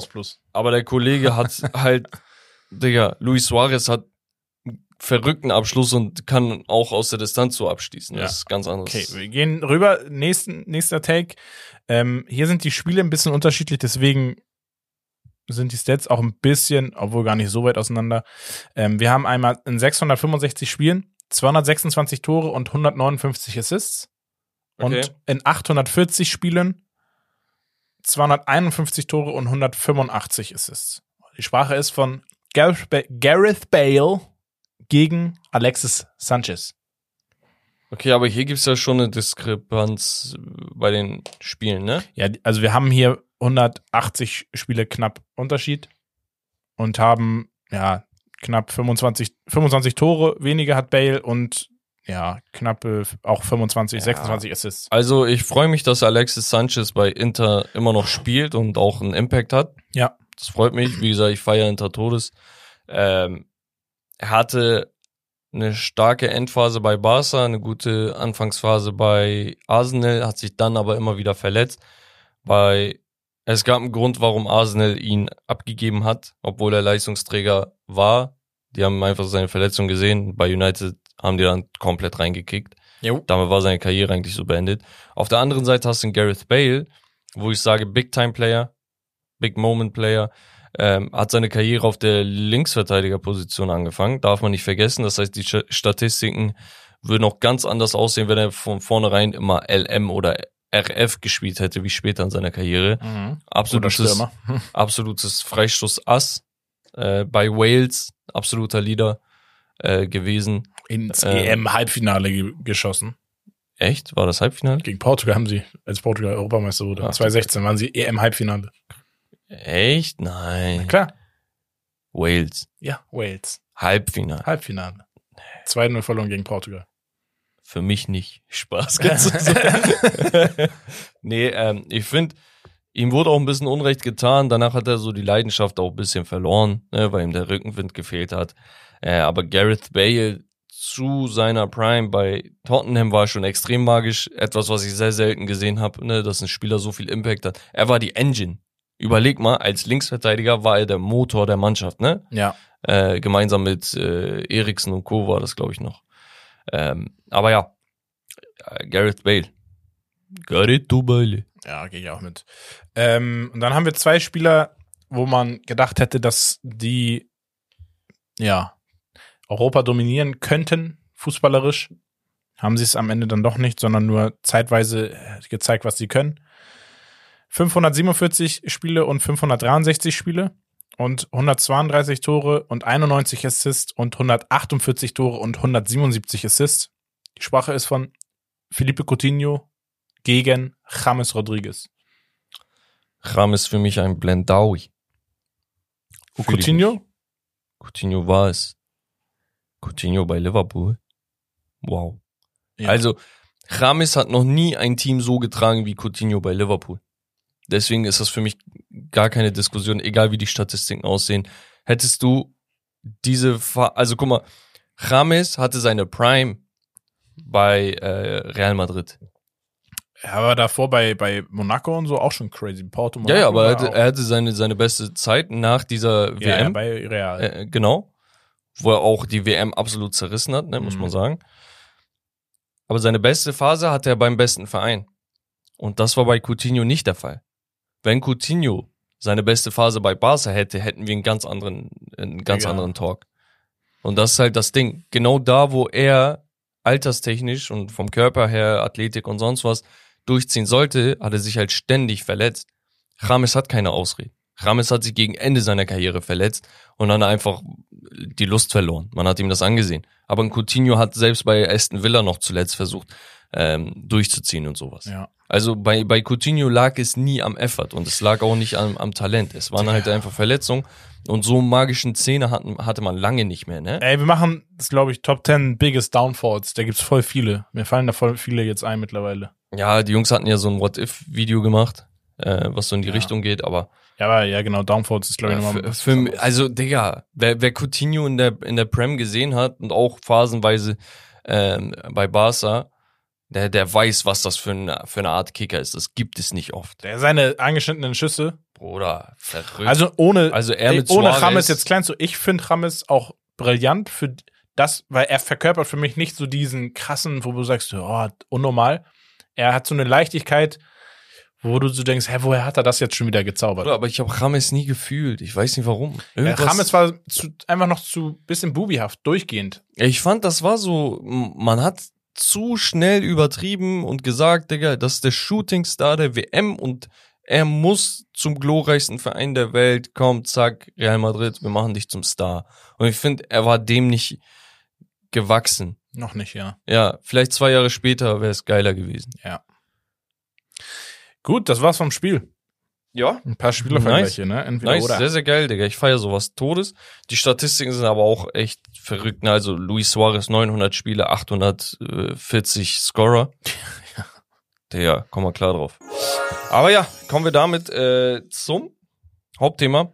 Ähm, und zwar hast du vorbereitet die anderen in Europa. Ja, wir kriegen immer mal wieder auch ne, die Frage, ey Jungs, könnt ihr vielleicht mal auch über die Türkei, über Portugal oder über die Eredivisie sprechen? Machen wir jetzt. Wir gehen da ein bisschen auf jetzt die letzten, letzten Spieltag, gucken uns die Tabelle an und gucken uns mal so Top-Vorlagengeber und Top-Scorer grundsätzlich an, ne, Top-Torschützen und können dann vielleicht noch so ein, zwei Takes äh, abgeben zu Spieler, die potenziell nächstes Jahr in Top-Ligen sich Ja, safe. bewegen. Ähm, ich habe mir tatsächlich die Eredivisie ein bisschen angeschaut. Ja, hau Jahr. mal raus, ich nicht so Ähm, viel. Also, man muss ja erstmal sagen, Feyenoord spielt eine überragende Saison. Ne? Ähm, Nicht nur letztes dieses Jahr, Meister gewesen, dieses Jahr halt immer noch sehr, sehr stark. Ähm, 23 Spiele, davon 17 gewonnen, 4 Unentschieden, nur 2 Niederlagen, 58 Tore geschossen, 17 kassiert und trotzdem gibt es 10 Punkte Differenz zum erstplatzierten PSV Eindhoven, die ich vorhin schon angesprochen habe. 23 Spiele, 21 Siege, 2 Unentschieden, ungeschlagen. Tordifferenz von 77 zu 11. Das heißt mehr als dreieinhalb Tore. Drei, dreieinhalb Tore. Äh, 65 Punkte bedeutet das, ähm, wie gesagt, 10 Punkte Vorsprung. Dahinter haben wir Twente, AZ Alkmaar und die wieder erstarkten, aber aktuell wieder schwächelnden Mhm. ähm, äh, Ajax Amsterdam Spieler. Äh, Go Ahead Eagles auf Platz 6, Neck Nijmegen auf Platz 7 und Utrecht auf Platz 8. Die streiten sich halt um die letzten äh, Conference League Plätze. Auf den Abstiegsplätzen haben wir Wollendam, Vitesse und Walweich. Vitesse überraschend. Vitesse Äh, ist ja, glaube ich, der größte Chelsea-Leihspielerabnehmer in Ja, Europa. ja, tatsächlich. Ähm, genau. Da, das erstmal dazu grob. Wir haben eine absolute Dominanz von PSV Eindhoven ähm, mit einem Luke de Jong, der komplett zerberstet. Ich keine Ahnung, was der gefressen hat. Ne? Entweder ist es halt wirklich der Klassenunterschied, ähm, dem, der dann hier deutlich wird, dass so ein Spieler, der bei Barca zum Beispiel komplett untergegangen ist, in der Eredivisie komplett zersägt. Und komplett zersägt meine ich halt auch komplett zersägt. Der hat eine ähm, Torbilanz von, warte, lass mich nicht lügen, ich glaube, der hat, Wer? äh, Luc de Jong hat 22 Tore in 23 Spielen, Ja. äh, 9 Assists. Ja. Ja. also 31 Torbeteiligung in äh, 23 Spielen. Ähm, natürlich, das ganze Team funktioniert, deswegen ist es auch ein bisschen einfacher. Vangelis Pavlidis haben wir auch noch, ne? Pavlidis, genau. Ex, Ex äh, Mitspieler von? Achi. Bei Willem. II haben sie ja, zusammen stimmt, gekickt. stimmt, stimmt. Ähm, genau, er ist, glaube ich, der zweite im Ranking der 21 besten Tore. Torschützen, genau.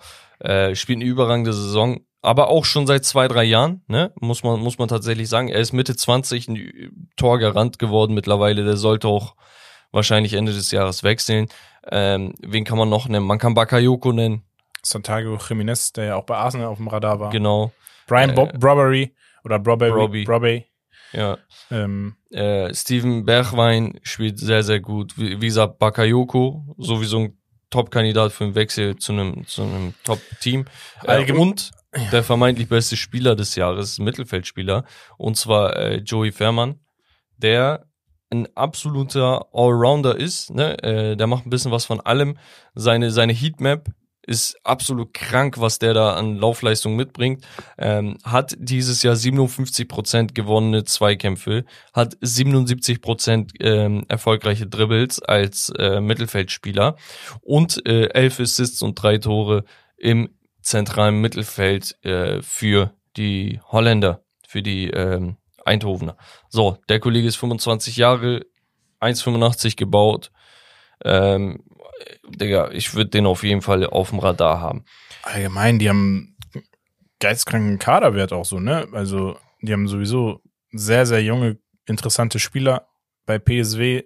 Ich hatte letztes Mal, hatte ich glaube ich auch noch über einen ge- gesprochen, ähm, namens, also erstmal Malik Tillmann, für mich auch noch ein, Ja. ne, von Bayern ausgeliehen übrigens. Natürlich. Der, der, der macht eine super Entwicklung aktuell. Ne, Güstil, auch nicht uninteressant, ist derzeit leider Still, für, Digga, ohne Spaß.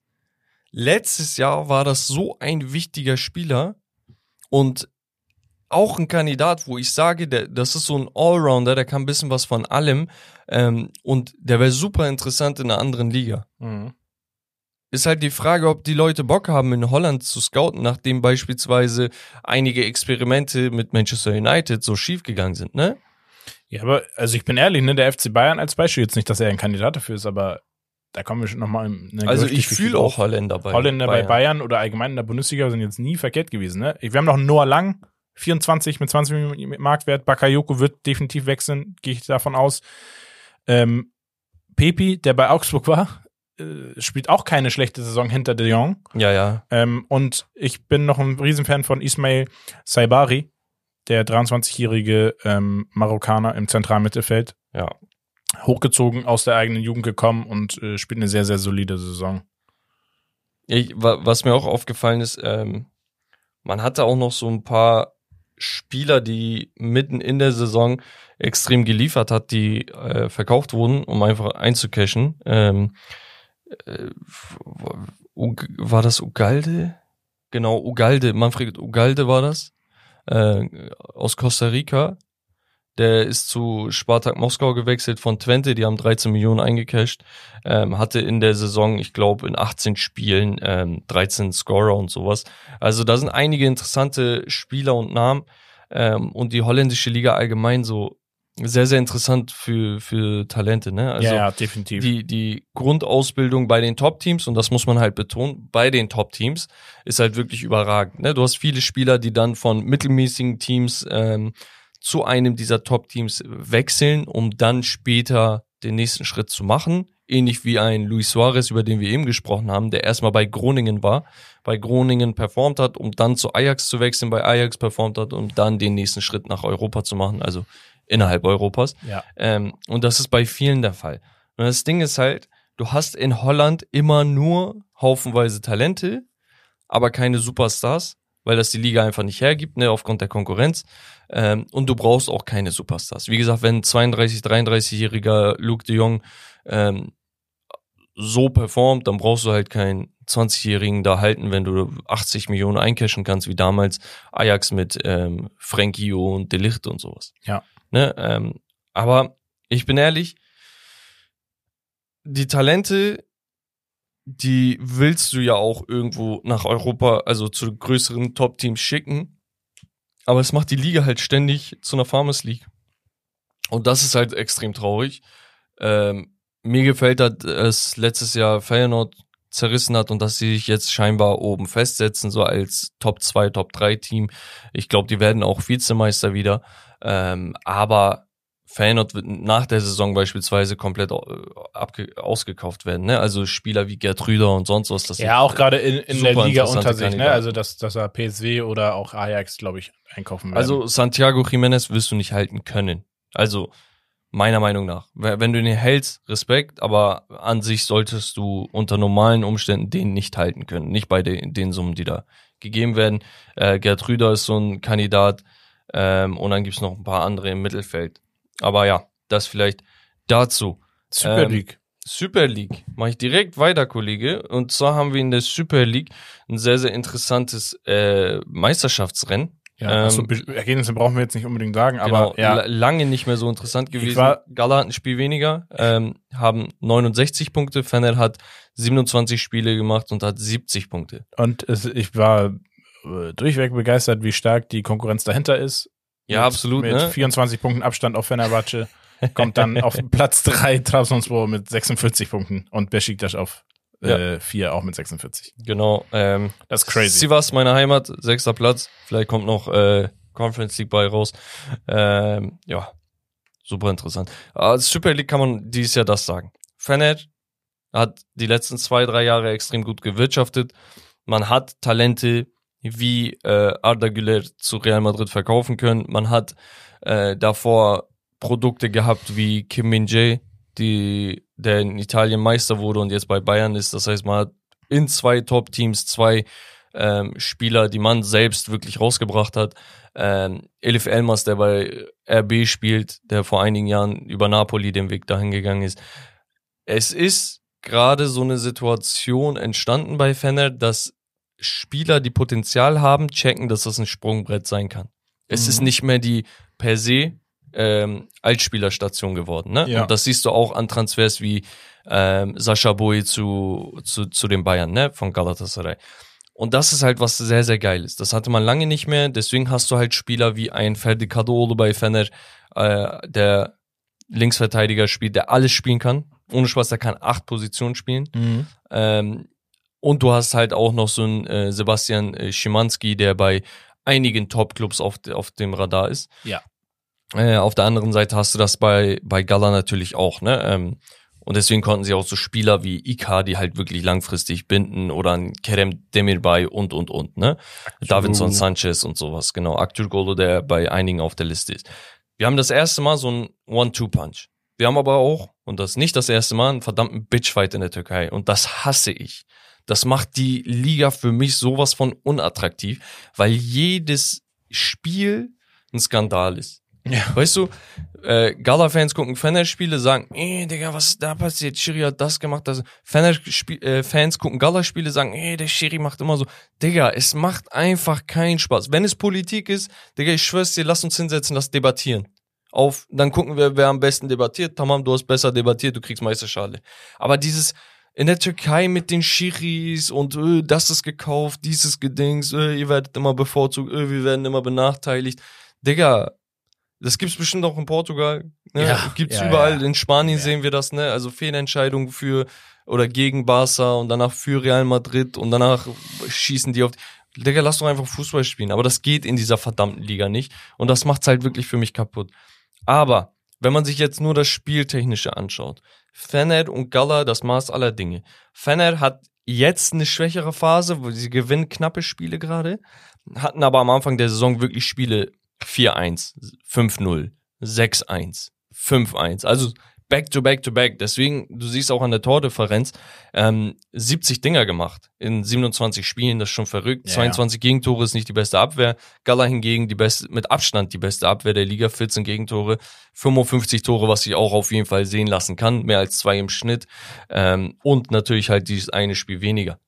Torjäger, Edin Dzeko auf Platz 1 äh, mit Stark. 18 Dingern. Ähm, absolut überragende Saison, was die er da liefert.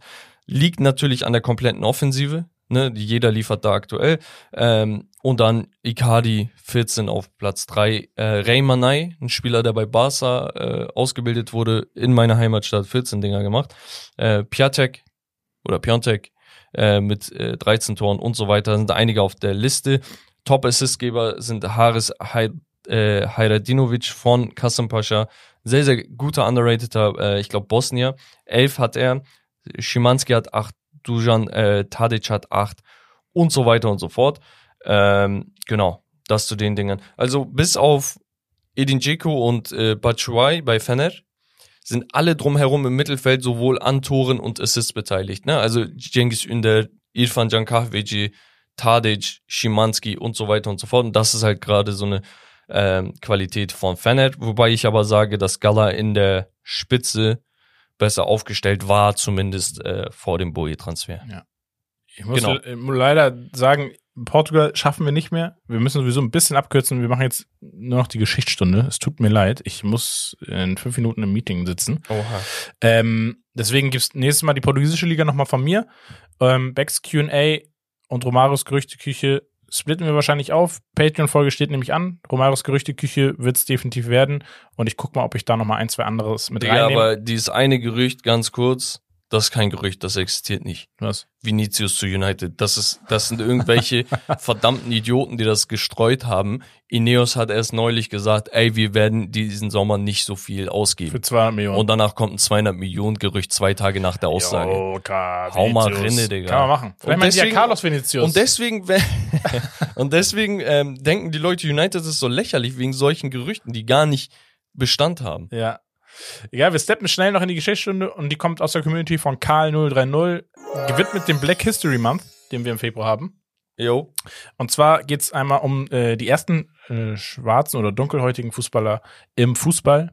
Ja, le leider hören wir immer äh, von erschütterten Rassismusvorfällen in Europas Top-Ligen. Und das, obwohl schwarze Spieler mittlerweile fester Bestandteil des europäischen Fußballs sind. Profi Profiklubs und Nationalmannschaften setzen sich häufig zu gleichen Teilen aus schwarzen und weißen Spielern zusammen und senden somit ein tolles Zeichen gegen Rassismus und Diskriminierung. Doch das war nicht immer so. Hier eine kurze Geschichtsstunde zu dunkelhäutigen oder schwarzen, hautfarbigen Profifußballern in europäischem Fußball. Der erste war Arthur Wharton, zu, äh, der 1883 von Ghana nach England gezogen ist Ja, tschüss, und als erster schwarzer Profifußballer seine Karriere bei Preston North End begann. Er spielte insgesamt 56 Spiele als Torwart und Flügelspieler. Digga, random. Torwart und Flügelspieler. Unter anderem für Sheffield United in der Division One, zukünftige Premier League und im FA Cup. Hier stellte er einen Geschwindigkeitsrekord auf, der erst 30 Jahre später gebrochen werden sollte. Ja, okay, einfach mal kurz. Du hast den schnellsten Spieler 30 Jahre lang und er war Torwart bei dir. Digga, Crazy, haben okay. sie damals schon sowas gemessen? Dann entwickelte er aber ein Alkoholproblem und musste seine Karriere beenden. Wie, wie, wie trocken das einfach zu Ende ging. Also trocken in dem Fall der nicht. Aber ja. Dann hatten wir äh, Guy Ecol Ecolates, Akulazzi. Akolazzi, 1942 geboren. Äh, er war der erste schwarze Profi, der in Deutschland spielte, wuchs zunächst in Togo auf und spielte dort für die togische, togoische Nationalmannschaft sogar. Ah, Diese wurde zu dieser Zeit vom deutschen Trainer Otto Westphal trainiert, welcher dann den Trainerstab beim FC St. Pauli äh, übernahm und er Gui mitbrachte. Er spielte als Stürmer äh, hinter Oschi und erzielte insgesamt äh, sechs Tore in 43 Spielen. das ist doch Ochis Ochi, Cousin. ja. Liebe Grüße. Ähm, unter anderem im 1 zu 6 gegen den FC Bayern unter Beckenbauer in der Bundesliga. Leider erfuhr er sehr viel Rassismus. Er wurde in Hamburg als eine Kuriosität wahrgenommen, die vor allem von gegnerischen Fans viel Rassismus zu spüren bekam. Später trainierte er die dritte Mannschaft vom PSG Eindhoven übrigens. PSG. Nicht Äh, PSG, Digga, wie kommen wir auf PSG Eindhoven? PSG Paris. Ich mach den letzten. Ja. Ähm, genau, Erwin Kostede, äh, geboren 1946, war der erste schwarze Spieler, der für die deutsche Nationalmannschaft auflief. Ähm, er erzielte als Stürmer von insgesamt 255 äh, Karrierentoren 89, äh, 98 Tore in der Bundesliga, unter anderem für Borussia Dortmund und Werder Bremen. 74, 75 spielte er insgesamt drei Spiele für die deutsche Nationalmannschaft. Heute blickt er mit Stolz auf die Nationalmannschaft, in der Spieler wie Leroy Sané, Gnabry und Rüdiger selbstverständlich ihr Land repräsentieren, anders als zu seiner Zeit. Während seiner Spielzeit für die Nationalmannschaft hatte er vehement mit Rassismus zu kämpfen und musste alles doppelt und dreimal so gut wie seine weißen Mitspieler machen. Und das ist ein Punkt, ich schwöre es euch, vielleicht kann der eine oder andere das nicht unbedingt nachvollziehen, aber das ist teilweise, und ich sage teilweise immer noch so, dass sich Ausländer hier ein bisschen mehr anstrengen müssen, ist leider immer noch Fakt, was aber auch in jedem anderen Land so ist.